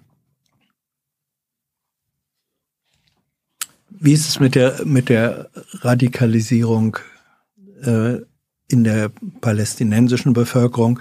Du hast eben gesagt, ähm, es gibt so viele junge Palästinenser, die eigentlich sagen, äh, gar keine Nullperspektive. Nur äh, mündet das dann in Resignation und Agonie oder ist da mindestens ein Teil dann auch in äh, aktivistischer, politischer Radikalisierung? Ich würde da jetzt nicht so eine konkrete Aussage treffen wollen, weil mhm. dafür habe ich nicht, das habe ich nicht erforscht. Ähm, aber ich bin mir sehr sicher, dass Perspektivlosigkeit, Ungerechtigkeit, ähm, das Gefühl, nicht gehört zu werden, einen guten Nährboden für Radikalisierung bilden. Da bin ich mir sehr, sehr sicher. Ähm, es gab jetzt in den vergangenen Monaten oder auch ich weiß nicht genau, vielleicht seit den letzten anderthalb Jahren auch vermehrt dieses Phänomen, äh, vor allem im besetzten Westjordanland, dass sich eben junge Leute, sehr, sehr junge Leute komplett abgewandt haben von Hamas, Fatah und all diesen Parteien und sich quasi eigenständig bewaffnet haben und ähm, dann auch, wenn zum Beispiel äh, das Militär nachts, vor allem in Nablus war das äh, zu beobachten oder im Jenin-Camp, wenn das Militär dann gekommen ist, eben auch geschossen haben und so weiter und so fort. Also sich quasi radikalisiert haben, aber unabhängig mhm. äh, von diesen Parteien. Natürlich versucht jede Partei dann immer, wenn einer stirbt, diese Person als Märtyrer für diese Partei darzustellen, so und dann irgendwie die Flagge draufzulegen. Aber das Phänomen war schon eher, dass die gesagt haben, wir wollen jetzt auch mit Waffen kämpfen, aber wir glauben nicht mehr wirklich an die einzelnen Parteien. Ähm, aber ich glaube, also ich bin davon überzeugt, dass das, was gerade passiert, auch in Gaza, den absolut perfekten Nährboden für eine massive Radikalisierung bieten wird. Aber im Moment müssen die Leute erstmal überleben. Ähm, die Folge dessen, die Folgen werden wir werden wir später sehen. Ähm, ich will noch ganz kurz sagen, du hast eben nach den Führungen gefragt. Ähm, Abbas ist offiziell der palästinensische Präsident. Pro Punkt. forma, genau. Ja. Ich finde es wichtig zu betonen, dass die letzten Wahlen 2006 stattgefunden haben. Äh, ich finde, das wird zu selten auch erwähnt in Deutschland. Alle meine Freundinnen und Freunde, die in den palästinensischen Gebieten leben, haben noch nie in ihrem Leben gewählt. Die haben die Hamas nicht gewählt und die haben auch Abbas nicht gewählt. Das heißt, auch ein Großteil der Getöteten jetzt in Gaza hat die Hamas niemals gewählt. Es gab einfach die letzten Wahlen im Jahr 2006. Ähm, Im Hinblick darauf, dass die Hälfte der Bevölkerung in Gaza unter Ja. 18 ist. genau. Die waren einfach gar nicht am Leben. Und die, ähm, und die PA, also die palästinensische Autonomiebehörde, die ja im Westjordanland so eine Teilkontrolle ausübt, die ist gehasst. Und ähm, In, in Gaza, nee, im Westjordanland. im Westjordan. Mhm. Die ist gehasst von den Leuten, die unter ihrer Kontrolle leben. Gelten als korrupt, als Sie gelten als korrupt und als Kollaborateure für die meisten Palästinenser, weil die auch mit der israelischen Armee zusammenarbeiten. Es gibt eine sogenannte Sicherheitskooperation. Ähm, es gibt sehr viel Hass unter jungen palästinensischen Menschen im Westjordanland gegen die PA, gegen ihre Kinder, die viel Geld haben, dicke Autos fahren in Ramallah. Ich sage das jetzt mal überspitzt. Alle zwei Pässe haben, sodass falls irgendwann was sein sollte, wahrscheinlich ganz schnell irgendwo in den USA oder in Großbritannien sind. Ähm, die haben keine Autorität und keine repräsentative Rolle wirklich für die palästinensische Bevölkerung. Ich meine, Abbas, wie alt ist er? 94 was echt? oder so? Oh Gott. Ich glaube, seine Mutter ist 104 geworden. Das ist niemand, der für das palästinensische Volk spricht. Und es, 87. okay, sorry, gut, dass du doch die Fake News nochmal schnell korrigiert hast. Nee, ist aber ein Irrtum. Aber ähm, der Punkt ist, in den letzten Tagen haben wir öfters geglaubt, dass die PA jetzt auch fallen wird, weil die Wut der palästinensischen Bevölkerung im Westjordanland sich auch stark gegen die palästinensische Autonomiebehörde gerichtet hat. Und am Tag, als dieses Krankenhaus äh, angegriffen wurde, von dem jetzt keiner weiß, wer das verursacht hat, sind palästinensische Menschen in Hebron und in Ramallah zu den Stützpunkten der PA gelaufen und alle dachten, vielleicht werden die heute aus dem Land geschmissen. Und dann ist ja auch die große Frage, was passiert dann? Wenn die PA nicht mehr die Palästinenser im Westjordanland kontrolliert, wer, wer tut's dann? Gleichzeitig ist es aber so, dass die PA ja gerade großes Interesse daran zeigt, die Kontrolle in Gaza wieder neu zu übernehmen. Und das wäre ja nicht nur eine Verlängerung der nicht funktionierenden Besatzung und der Osloer Verträge, sondern es wäre eigentlich noch eine Verschlimmerung. Ähm, aber das ist gerade das, was sozusagen im Raum steht, dass möglicherweise die PA dann die Hamas in Gaza ablöst. Darauf, darauf wollte ich noch hinauskommen. Wir haben noch circa 25 Minuten. Wir haben uns vorgenommen, äh, uns an unseren Zeitplan zu halten. Vielleicht müssen wir das an, anderer, an, an einem anderen Zeitpunkt mal fortsetzen. Sorry. Äh, nee. Ähm, vielleicht bleiben wir noch mal bei, bei, bei, dem Punkt. Ja. Äh, das Ziel der israelischen Führung ist ja aktuell, was in Gaza und warum in Gaza gemacht wird, was gemacht wird. Haben Die- wir noch Wasser? Sorry. Ha, Wasser kommt, kommt sofort. Meine Stimme verschwindet gerade. Wasser kommt sofort. Okay. was in Gaza getan wird, die, die Bomben, die Luftangriffe, die Bodeninvasion, ist, ist das Ziel, Hamas auszuschalten. Hamas muss ermachtet werden, getötet werden, aus Gaza vertrieben werden. Was ich bisher nicht verstanden habe, vielleicht könnt ihr mir das sagen, äh, was ist denn der Plan danach? Also, äh, du hast jetzt gesagt, die Palästinenser, also die PLO, die Fatah äh, und Abbas kommen dann da wieder rein und sollen eingesetzt werden. Das möchten die gerne. Die, wer möchte das? Die Israelis oder? Die PA. Okay. Und sicherlich wäre es auch im Interesse der internationalen Staatengemeinschaft, denn Hamas gilt als Terrororganisation. Zu Hamas hat man keine diplomatischen Beziehungen. Mit der palästinensischen Autonomiebehörde redet man, verhandelt man. Die hat gesagt, sie möchte keine, also sie hat sich der Gewalt sozusagen von der Gewalt abgewendet. Das heißt, das wäre wahrscheinlich international ein, ein schönes Szenario. Es würde nur nicht aufgehen. Ich hatte jetzt äh, nämlich äh, Blinken, der äh, amerikanische Außenminister, hat vor dem äh, vor äh, einem Ausschuss in Washington gesagt, äh, wurde zumindest angedeutet, äh, dass es auch eine internationale Gemeinschaft geben könnte, Also dass entweder UN-Blauhelme oder eine Art äh, NATO-Kräfte, wie auch immer, ähm, dort für Ordnung saugen würden. Also quasi die israelischen äh, Kräfte mittelfristig äh, in Gaza ersetzen, äh, in der Westbank ersetzen.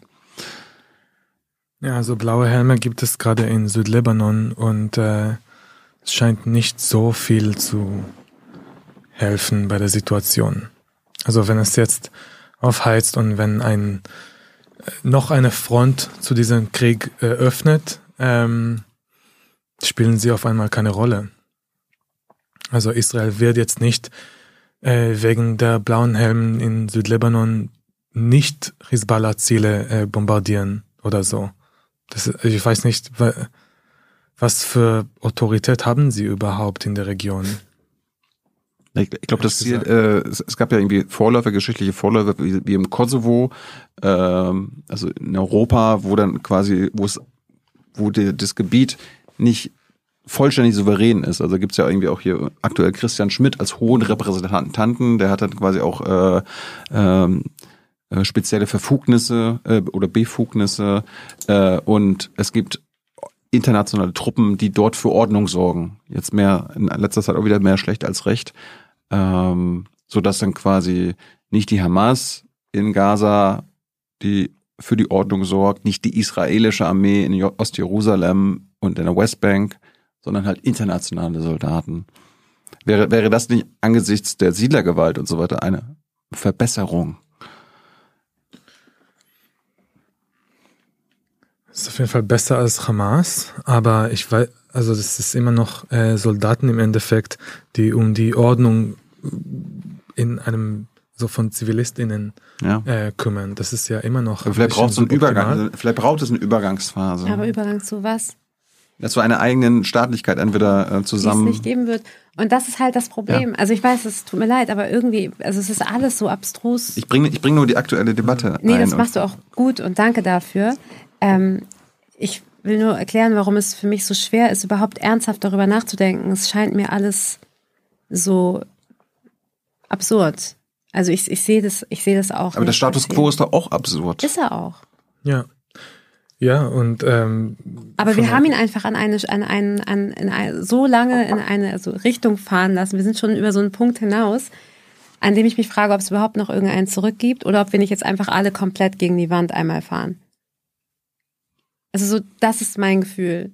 Und ja, aber sind wir nicht schon an der Wand? Also ähm, doch, aber es geht immer noch ein bisschen weiter in die Wand rein. Ja, so und jetzt äh, sage ich mal, was ist die positive äh, Utopie? Ähm, Na, für die einen so ist äh, die Utopie ja, das eine, ja, ist äh, die ja, Dystopie ich, des anderen. Hans, ne? Ja, richtig. So, und ich mach, darf man ja eigentlich nicht, aber ich mache das. Ich, ich mache das ähm, einfach jetzt mal. Uh -uh. Daniel Barenboim hat ähm, in Berlin ein, wie ich finde, wunderbares Projekt ins Leben gerufen, ein gemeinsames Orchester von jüdischen und zusammen mit Eduard Said hatte es. Ja, mit mit Said, ja. Also ein ein äh, jüdisch-palästinensisches gemeinsames Projekt, äh, ein Orchester, das auf der Ebene der gemeinsamen Grundlage äh, Liebe zur Musik hat es als reales Kooperationsprojekt funktioniert. Steckt in, in so einem erfolgreichen kleinen Versuch ein Potenzial, Nein. dass man sagen Nein. kann, von unten her Nein. passiert da was? Nein? Nein. Warum nicht? Weil ich, wir sind alle Menschen. Mhm. Das Problem ist nicht, dass jüdisch-israelische Menschen und palästinensische Menschen per se nicht miteinander in einem Orchester spielen können. Das ist einfach, das, das ist, das ist ja nicht das Problem. Das Problem ist, dass es politische Umstände und Kontexte gibt, die und die dafür sorgen, dass bestimmte Menschen auf diesem Land gewisse Grundrechte nicht haben. Und dann bringt es auch nichts, wenn man zusammen Geige spielt.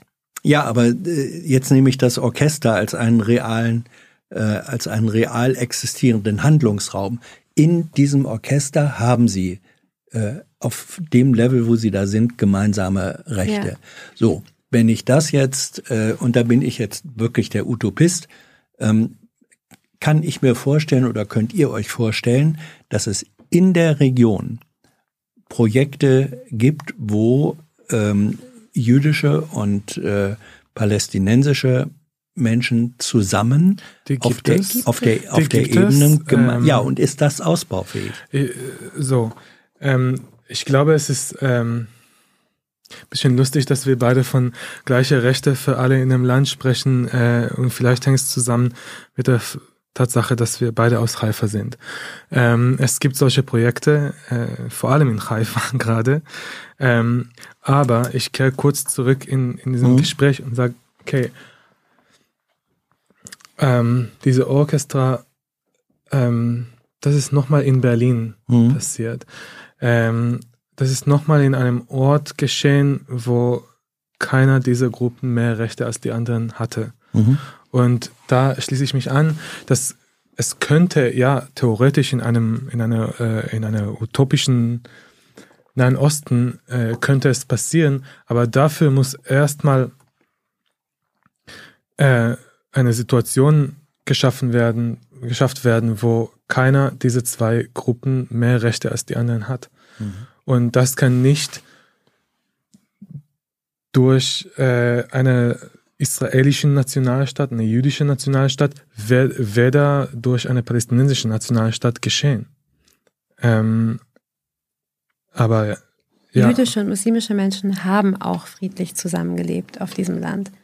Da gibt es genug Geschichten und wenn man mit den älteren Generationen spricht, dann erzählen die dir Geschichten. Es gibt diese Familie Abu Aishe in Hebron. Ich weiß nicht, ob du die Geschichte kennst, hm. Tilo, die zusammen so eine Laban, so eine Joghurtfabrik hatten. Also hm. jüdische und, also nee, Israel gab es damals noch nicht. Jüdische und muslimische Palästinenser oder wie auch immer. Die hatten zusammen diese Joghurtfabrik und haben halt sieben Tage in der Woche gearbeitet. Äh, die Juden konnten am Freitag arbeiten, die Muslime konnten am Samstag arbeiten, die haben zusammen gearbeitet. Und es gibt viele solcher Geschichten, die ich auch gehört habe, als ich dort gelebt habe. Es war sicherlich auch nicht alles perfekt. Aber das Problem liegt nicht darin begründet, dass man irgendwie aus irgendwelchen genetischen Gründen nicht gemeinsam miteinander sein kann. Ich habe an sehr, sehr vielen Orten im Westjordanland und in Israel Menschen gesehen, die zusammen gelebt, gearbeitet haben. Hier meine Cousine ist Palästinenserin, ihre beste Freundin ist Jüdin. Tausend Beispiele kann ich dir dafür nennen. Aber auch wenn du im Westjordanland zusammen ein Projekt hast, dann geht am Ende das palästinensische Kind zurück in sein Flüchtlingscamp und hat keine Kontrolle über das Wasser, was aus dem Wasserhahn kommt und ob Wasser rauskommt oder nicht. Und das jüdisch-israelische Kind fährt zurück in seine Stadt. Der politische Kontext und die Umstände erlauben das im Moment nicht. Es müsste eine Veränderung des Kontextes geben. Aber das erste Problem ist, dass wir ja nicht darüber reden dürfen und es nicht tun und nicht wollen, Angst haben, weiß ich auch nicht. Und das zweite Problem ist, dass wenn man realistisch an politische Machtinteressen denkt, das auch einfach nicht gewollt ist. Also es gibt von allen Seiten Widerstände und eigentlich, du sagst, es muss von außen kommen, theoretisch müssten wahrscheinlich eigentlich die Menschen vor Ort das erkämpfen.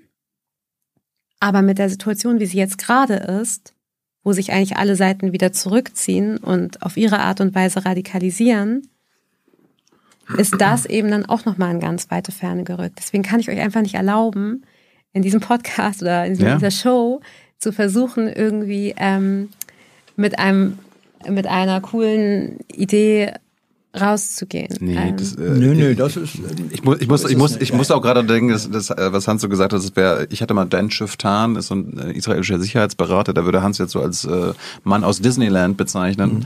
Ähm, ich verstehe ihn auch. Ich verstehe das auch, aber äh, die Realität ist ja die Sprache der Gewalt äh, und äh, ein, der Staat und die Staatlichkeit und äh, die Gesetze des Stärkeren.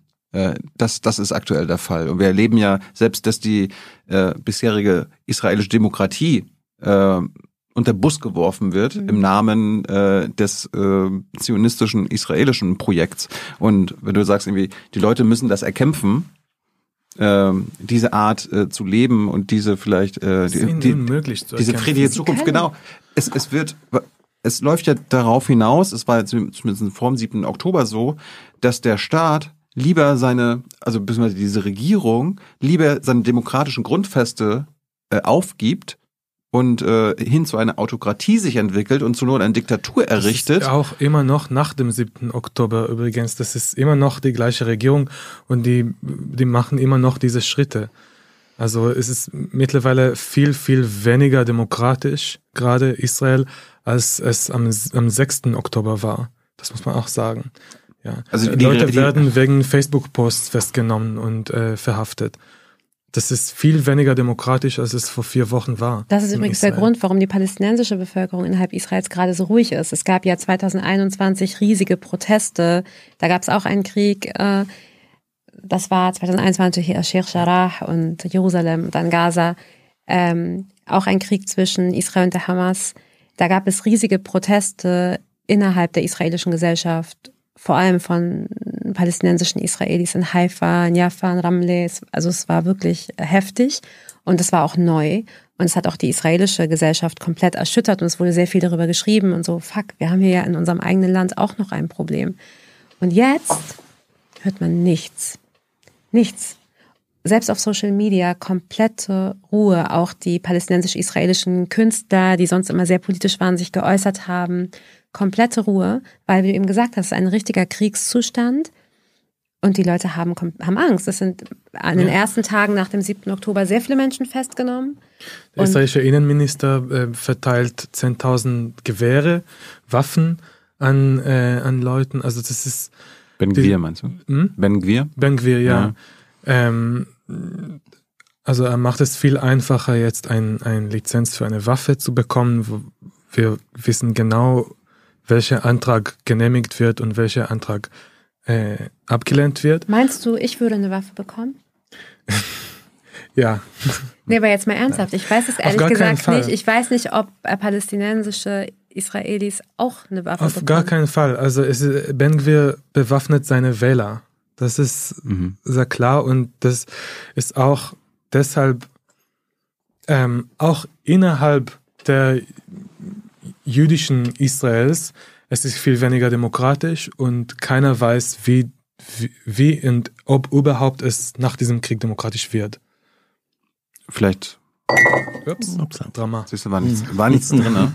nichts drin. Äh, um vielleicht den Kreis zu schließen äh, und kollektiv Selbstmord bitte. Zum Ende zu kommen. Äh, wir hatten ja mit der deutschen Debatte im Großen und Ganzen angefangen. Wie sollte, wie sollten die deutsche Politik, die westliche Politik dann mit äh, ähm, einem vielleicht nicht demokratischen Israel? Ja, umgehen? das ist halt die Frage äh, mit dem äh, Staatsräson. Ne? Also äh, es ist komisch, ein bisschen einen, einen Staat zu der eigenen Staatsräson zu erklären, weil Staaten ändern sich ähm, im Laufe der Geschichte. Ähm, und Israel wird auch nicht das erste Land, das äh, von Demokratie zu Nicht-Demokratie gewechselt hat. Ähm, oder zum Beispiel die Sicherheit Israels ist eine Staatsräson. Ja. Aber was ist mit, äh, was ist, wenn die israelische Regierung die Sicherheit Israels gefährdet? Mhm. Dann an, an welcher Seite steht Deutschland? An der Seite der israelischen Regierung oder an der Seite der ja. israelischen Leuten, Menschen? Ähm, da kann man ja sagen, die meisten Israelis haben diese undemokratische Politik ja dann gewählt. Selbst schuld. Nee, aber das. Das ist, das ist halt auch ein Paradox von Demokratie, mhm. ob man äh, demokratisch eine undemokratische Partei äh, wählen kann und ob das, wie fährt sich Demokratie gegen sowas? Mhm. Äh, tja, jedes Land hat andere Lösungen. Ähm, ja, zumindest kann man also, in Israel noch wählen. Ja, also wir werden mal äh, einige Jahre und sehen, wie das äh, hier auch läuft. Ja. Hier gibt es auch eine undemokratische Partei, die immer stärker wird. Ähm, und wie wehrt sich die deutsche Demokratie dagegen? Alina, warum, warum äh, stehen die Palästinenser in der Westbank in Gaza nicht auf und äh, fordern zu Wahlen auf oder so weiter? Also, oder es, es gab auch eine Frage, die ich im Vorfeld gesehen habe, warum stehen die Menschen eigentlich nicht in Gaza auf und äh, entledigen sich, ich nenne das jetzt mal so, mhm. der Hamas ich meine, die hat ja jetzt in den letzten 15 Jahren immer wieder durch ihre Angriffe ähm, ich, ich nenne das jetzt mal Leid gebracht durch die israelische Gegenreaktion? Warum sagen sie denn irgendwann, ey, jetzt habt ihr es fünf, sechs Mal probiert und habt uns erzählt, wir müssen in den angeblichen Widerstand gegen diese Besatzung und hier den, äh, unsere Gotteskrieger losschicken? Hat ja nie was gebracht. Warum kannst du uns das irgendwie erklären? Warum die nicht sagen, okay, weg mit euch, wir machen es jetzt irgendwie anders? Also ich glaube, wenn es eine Perspektive gäbe und eine Alternative gäbe, kann ich mir vorstellen, dass das passieren würde. Ähm, ich war noch nie in Gaza, ich darf nicht nach Gaza. Ich habe es zweimal versucht, aber weil ich äh, israelische Staatsbürgerin bin, lässt Israel mich nicht nach Gaza. Ähm, ich kann mir nicht vorstellen, wie die Situation in Gaza ist. Ich weiß nur, dass die UN schon für 2020 vorausgesagt hat, dass Gaza nicht mehr bewohnbar sein wird. Ich glaube, die Umstände, unter denen die Menschen dort leben, sind äh, so unvorstellbar. Also selbst meine Kolleginnen aus der Westbank, und das ist schon schwierig, die hatten zwischendurch Genehmigungen und durften beruflich nach Gaza und die meinten, das war für die das Schlimmste zu sehen, wie die Menschen in Gaza leben müssen. Ich weiß nicht genau, was man von den Menschen in so einem Zustand erwarten kann. Ähm, und zweitens. Das war ja keine Erwartung, die ich, äh, ich gestellt habe, sondern eher so, warum, was, warum ja, ja, ja, ich glaube, ich glaube, weil es ein Überleben ist. Ich glaube, weil es ein Überleben ist und ich glaube, also das wäre jetzt, das wäre jetzt wirklich zu kompliziert und ich bin auch keine, keine, ich habe da keine Forschung gemacht zu Hamas. Aber ich glaube, es besteht auch so ein bisschen so ein Missverständnis, als seien das so Söldner, ja, oder so, so wie beim IS, so Leute, die aus einem anderen Land gekommen sind, um zu kämpfen, die man einfach alle töten kann und dann sind die weg. Auch wenn es mir schwerfällt, das zu sagen, aber es ist Teil auch der palästinensischen Gesellschaft. Diese Leute, also diese Hamas-Kämpfer, äh, sind mal Kinder gewesen, die in Gaza geboren sind und aufgewachsen sind. Mhm. Und ähm, ich habe gestern erfahren, dass viele von denen auch Waisen sind, die auch bewusst rekrutiert wurden, weil die in den vergangenen Kriegen ihre Familien verloren haben. Ähm ich glaube nicht, dass man die Hamas, wenn man das auch als Ideologie versteht, wegbomben kann oder loswerden kann, sondern ich glaube nach wie vor, ich bin davon überzeugt, dass man Umstände ändern muss. So. Aber Und soll man dieser Terrorbande die Hand reichen oder was? Nein. Nein. Aber du musst den Menschen eine Perspektive bieten, glaube ich. Nicht, den, nicht der Hamas als Terrororganisation, sondern den Menschen in Gaza eine Perspektive bieten. Weil was gibt es Schlimmeres als eine Bevölkerung, die nichts mehr zu verlieren hat, die den mhm. Tod nicht mehr fürchtet, weil ihr Leben nichts mehr wert ist? So. Ähm, du musst, wenn du die Scheiße loswerden willst, verstehen, woher sie kommt. So, sonst ähm, bleibst du halt, sonst bleibst du halt drin stecken. Und ähm, warum Menschen nicht zu Wahlen aufrufen, auch im Westjordanland, tun sie mhm. teilweise. Also ich habe 2021 da gelebt, da hätten eigentlich Wahlen stattfinden sollen. Alle waren ganz aufgeregt. NGOs haben Wahlvideos erstellt. Aber dann war es so, dass die PA und Israel sich angeblich nicht einigen konnten, ob Ostjerusalem mitwählen darf, ja oder nein. Ich weiß nicht, ob das ein vorgeschobener Grund war, weil eigentlich alle ja daran interessiert sind, dass die PA bleibt und vielleicht die Angst zu groß war, dass dann die Hamas äh, gewinnt. Man weiß es nicht. Aber Viele in meinem Umfeld waren 2021 sehr aufgeregt, weil sie dachten, sie könnten das erste Mal wählen und es hat nicht stattgefunden. Dazu kommt aber, dass die Leute auch wissen, am Ende die, die Endkontrolle hat Israel. Und deswegen kann man die palästinensischen Politiker, wenn man dort lebt, auch nicht wirklich ernst nehmen, weil man weiß, was könnt ihr überhaupt entscheiden. Ihr kontrolliert nicht die Grenzen, ihr kontrolliert nicht die Ressourcen mhm. und im Endeffekt kann die israelische Armee im jetzigen Zustand jede Nacht in jede Stadt und in jedes Dorf gehen und Leute, let's say, aus Sicherheitsgründen mitnehmen und festnehmen. Ja. Es gibt jetzt auch Kinder in israelischen Gefängnissen, palästinensische Kinder. Was kann denn Abbas dagegen ausrichten? Wo ist der überhaupt? Hat er sich überhaupt geäußert in den letzten Tagen? Das ist er hat sich keine, heute mit Anthony Blinken getroffen. Ja, das ist keine Autorität. Und ich glaube nicht, dass ähm, das wirklich gebildete palästinensische Menschen und viele sind sehr gebildet, ernsthaft glauben, dass Wahlen oder eine andere Partei die Zustände für palästinensische Menschen in irgendeiner Form ernsthaft, nachhaltig verändern könnten. Wir sind jetzt am Ende der Zeit angekommen, die wir uns gesetzt haben. Das war ein, das, das Bild, was sich aus meiner Sicht hier zunehmend gebildet hat, ist sozusagen ein desaströses, aber vermutlich Sorry. realistisches. Ähm, ja, ja, das, das ist dann so. Also Realität, Realität heißt dann eben ähm, auch diese Realität, wenn sie so ist, wie sie ist, äh, als solche ähm, anzunehmen. Ähm, ich würde gerne ähm, von euch wissen, da wir ja aus Deutschland nur sehr wenig tun können tatsächlich, um die Verhältnisse in der Region zu verändern, nochmal dorthin zu kommen, wo wir ein Stück weit begonnen haben. Wie, was erhofft ihr euch oder was ist nötig für den deutschen Diskurs äh, der Verhältnisse, der Situation und dann möglicherweise auch nötig für deutsche Politik äh, im Agieren. Wie sehen, wie sehen da eure Wünsche, eure Notwendigkeiten aus? Ich glaube, dass ähm, man braucht eine ganz klare ähm, Definition von Antisemitismus, damit man frei reden kann, ohne Angst zu haben, dass man diese Grenze überschreitet. Äh, das ist eine Angst, die gerade die Diskussion, die Debatte ähm, äh, verhindert. Ähm, Was wäre die Definition? Ja, da muss eine Debatte stattfinden. Auch darüber. Wer, wer soll die führen? Aber oder wer soll sich führen? Ja, das ist, äh, es ist. Ich habe nicht gesagt, dass es einfach ist.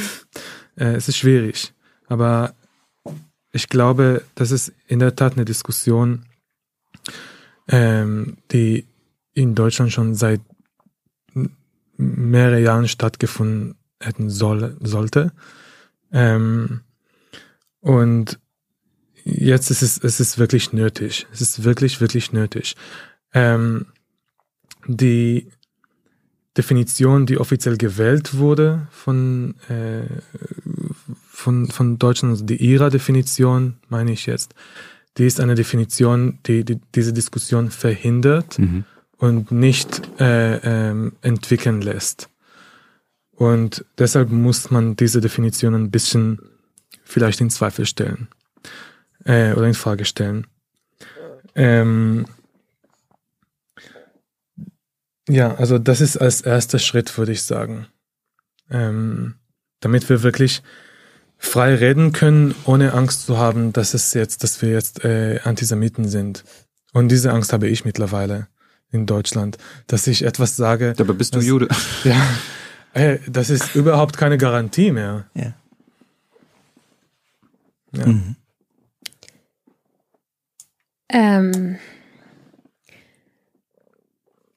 ich würde mir wünschen, dass die Debatte um Israel und Palästina, wenn sie in Deutschland geführt wird, sich weniger um Deutschland dreht äh, und um deutsche Befindlichkeiten, ähm, sondern dass man viel mehr dahin guckt, was dort passiert und mit betroffenen Menschen redet und betroffenen Menschen zuhört ähm, und ihnen auch Safe Spaces bietet, dass sie keine Angst haben müssen, über ihre Angst und ihre Sorgen, die real begründet sind, zu sprechen. Ähm, ich wünsche mir, dass auch palästinensische Menschen in Deutschland gesehen werden. Ich glaube, das, was gerade passiert, ist absolut ganz, ganz, ganz schädlich. Ähm, wenn palästinensische Menschen keinen keinen Raum haben, äh, für die Rechte der Palästinenser auf die Straße zu gehen, Mahnwachen abzuhalten. Gut, teilweise wurde das jetzt erlaubt, aber es ist immer kriminalisiert. Viele Leute haben Angst, auf Demos zu gehen, weil sie Angst haben, dass sie dann fotografiert werden und dass das dann irgendwo abgedruckt wird und dann kriegen die später ein Problem, wenn auf der Demo irgendjemand was Antisemitisches gesagt hat, was mit ihnen aber ja nichts zu tun hat. Ähm und ich wünsche mir, dass Deutschland sich viel mehr mit seinem eigenen Rechtsruck auseinandersetzt, mit dem Antisemitismus innerhalb der deutschen Mehrheitsgesellschaft ehrlicher umgeht und diese Debatte nicht ähm, so überdurchschnittlich auf eh marginalisierte Gruppen projiziert. Ähm, ja, weil ich glaube, dass genau das, was gerade passiert, äh, nämlich ist, dass ganz viele junge Menschen sich nicht gesehen fühlen und unglaubliche Wut und Frustration entwickeln, ähm, das Vertrauen in Medien und Politik komplett verlieren. Und das ist sehr gefährlich. Und ich weiß nicht, ob der deutschen Politik das, ähm, das so bewusst ist. Ich glaube, nirgendwo in Europa leben mehr Palästinenser als in Deutschland. Korrigiert mich. Habe ich auch mal gehört, ja. Äh, allein deshalb ist dieser Aufruf, glaube ich, wichtig. Und wenn ich Thomas richtig verstanden habe, unterstützt er das. Ja, ja, auf jeden Fall. Und du darfst mir auch widersprechen, ne? Das ist kein aus journalistischer Sicht. Ich nicht, was ich darf mehr.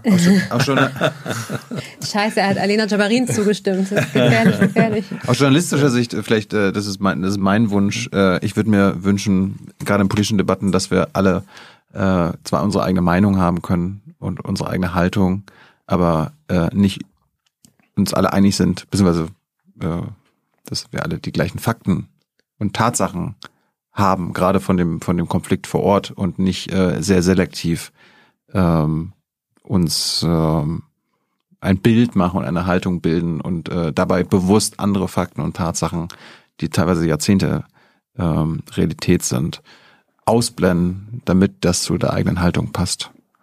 Äh, ja, gerade in Bezug auf die Politik. Ja, ich danke euch, äh, dass ihr zu diesem Gespräch euch bereit erklärt habt.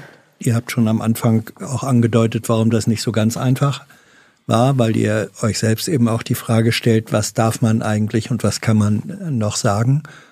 Ähm, von daher äh, vielen Dank, dass ihr das äh, gemacht habt. Für mich war das jetzt eine Lernstunde oder auch zwei Lernstunden was ich daraus alles noch zu lernen habe oder wo das Lernen weitergehen muss, das muss ich jetzt auch erstmal äh, sacken lassen. Wenn das ein paar von den Menschen, die uns jetzt zugeguckt und zugehört haben, ähnlich geht, dann glaube ich, ist ein Stück dessen, weswegen wir gesagt haben, wir versuchen mal ein solches Gespräch, ähm, hat sich sinnvoll erfüllt, Thilo, ne? Ich denke auch. Ich meine, wenn wir, wir schimpfen uns ein aufgeklärtes Land, ein freies Land, und dann müssen wir das auch äh, wahr machen. Und so enden wir und äh, danke, Alena. Danke, Thomas, dass ihr hier wart. Danke für die Einladung. Und ähm, danke, dass ihr zugeguckt habt, wann auch immer ihr das jetzt hier seht. Oder hört. Ich freue mich schon auf die Kommentarspalte. Oh ja. Aber das soll, äh, das ist jetzt nicht das, äh, worüber wir mal reden müssen. Äh, danke für eure Unterstützung. Ihr macht das durch eure finanzielle Unterstützung jeden Monat möglich, solche Sendungen dass wir diese Freiheit haben, diesen Raum schaffen können. Danke dafür, danke Hans, danke Thomas, danke Alena. Ciao. Tschüss.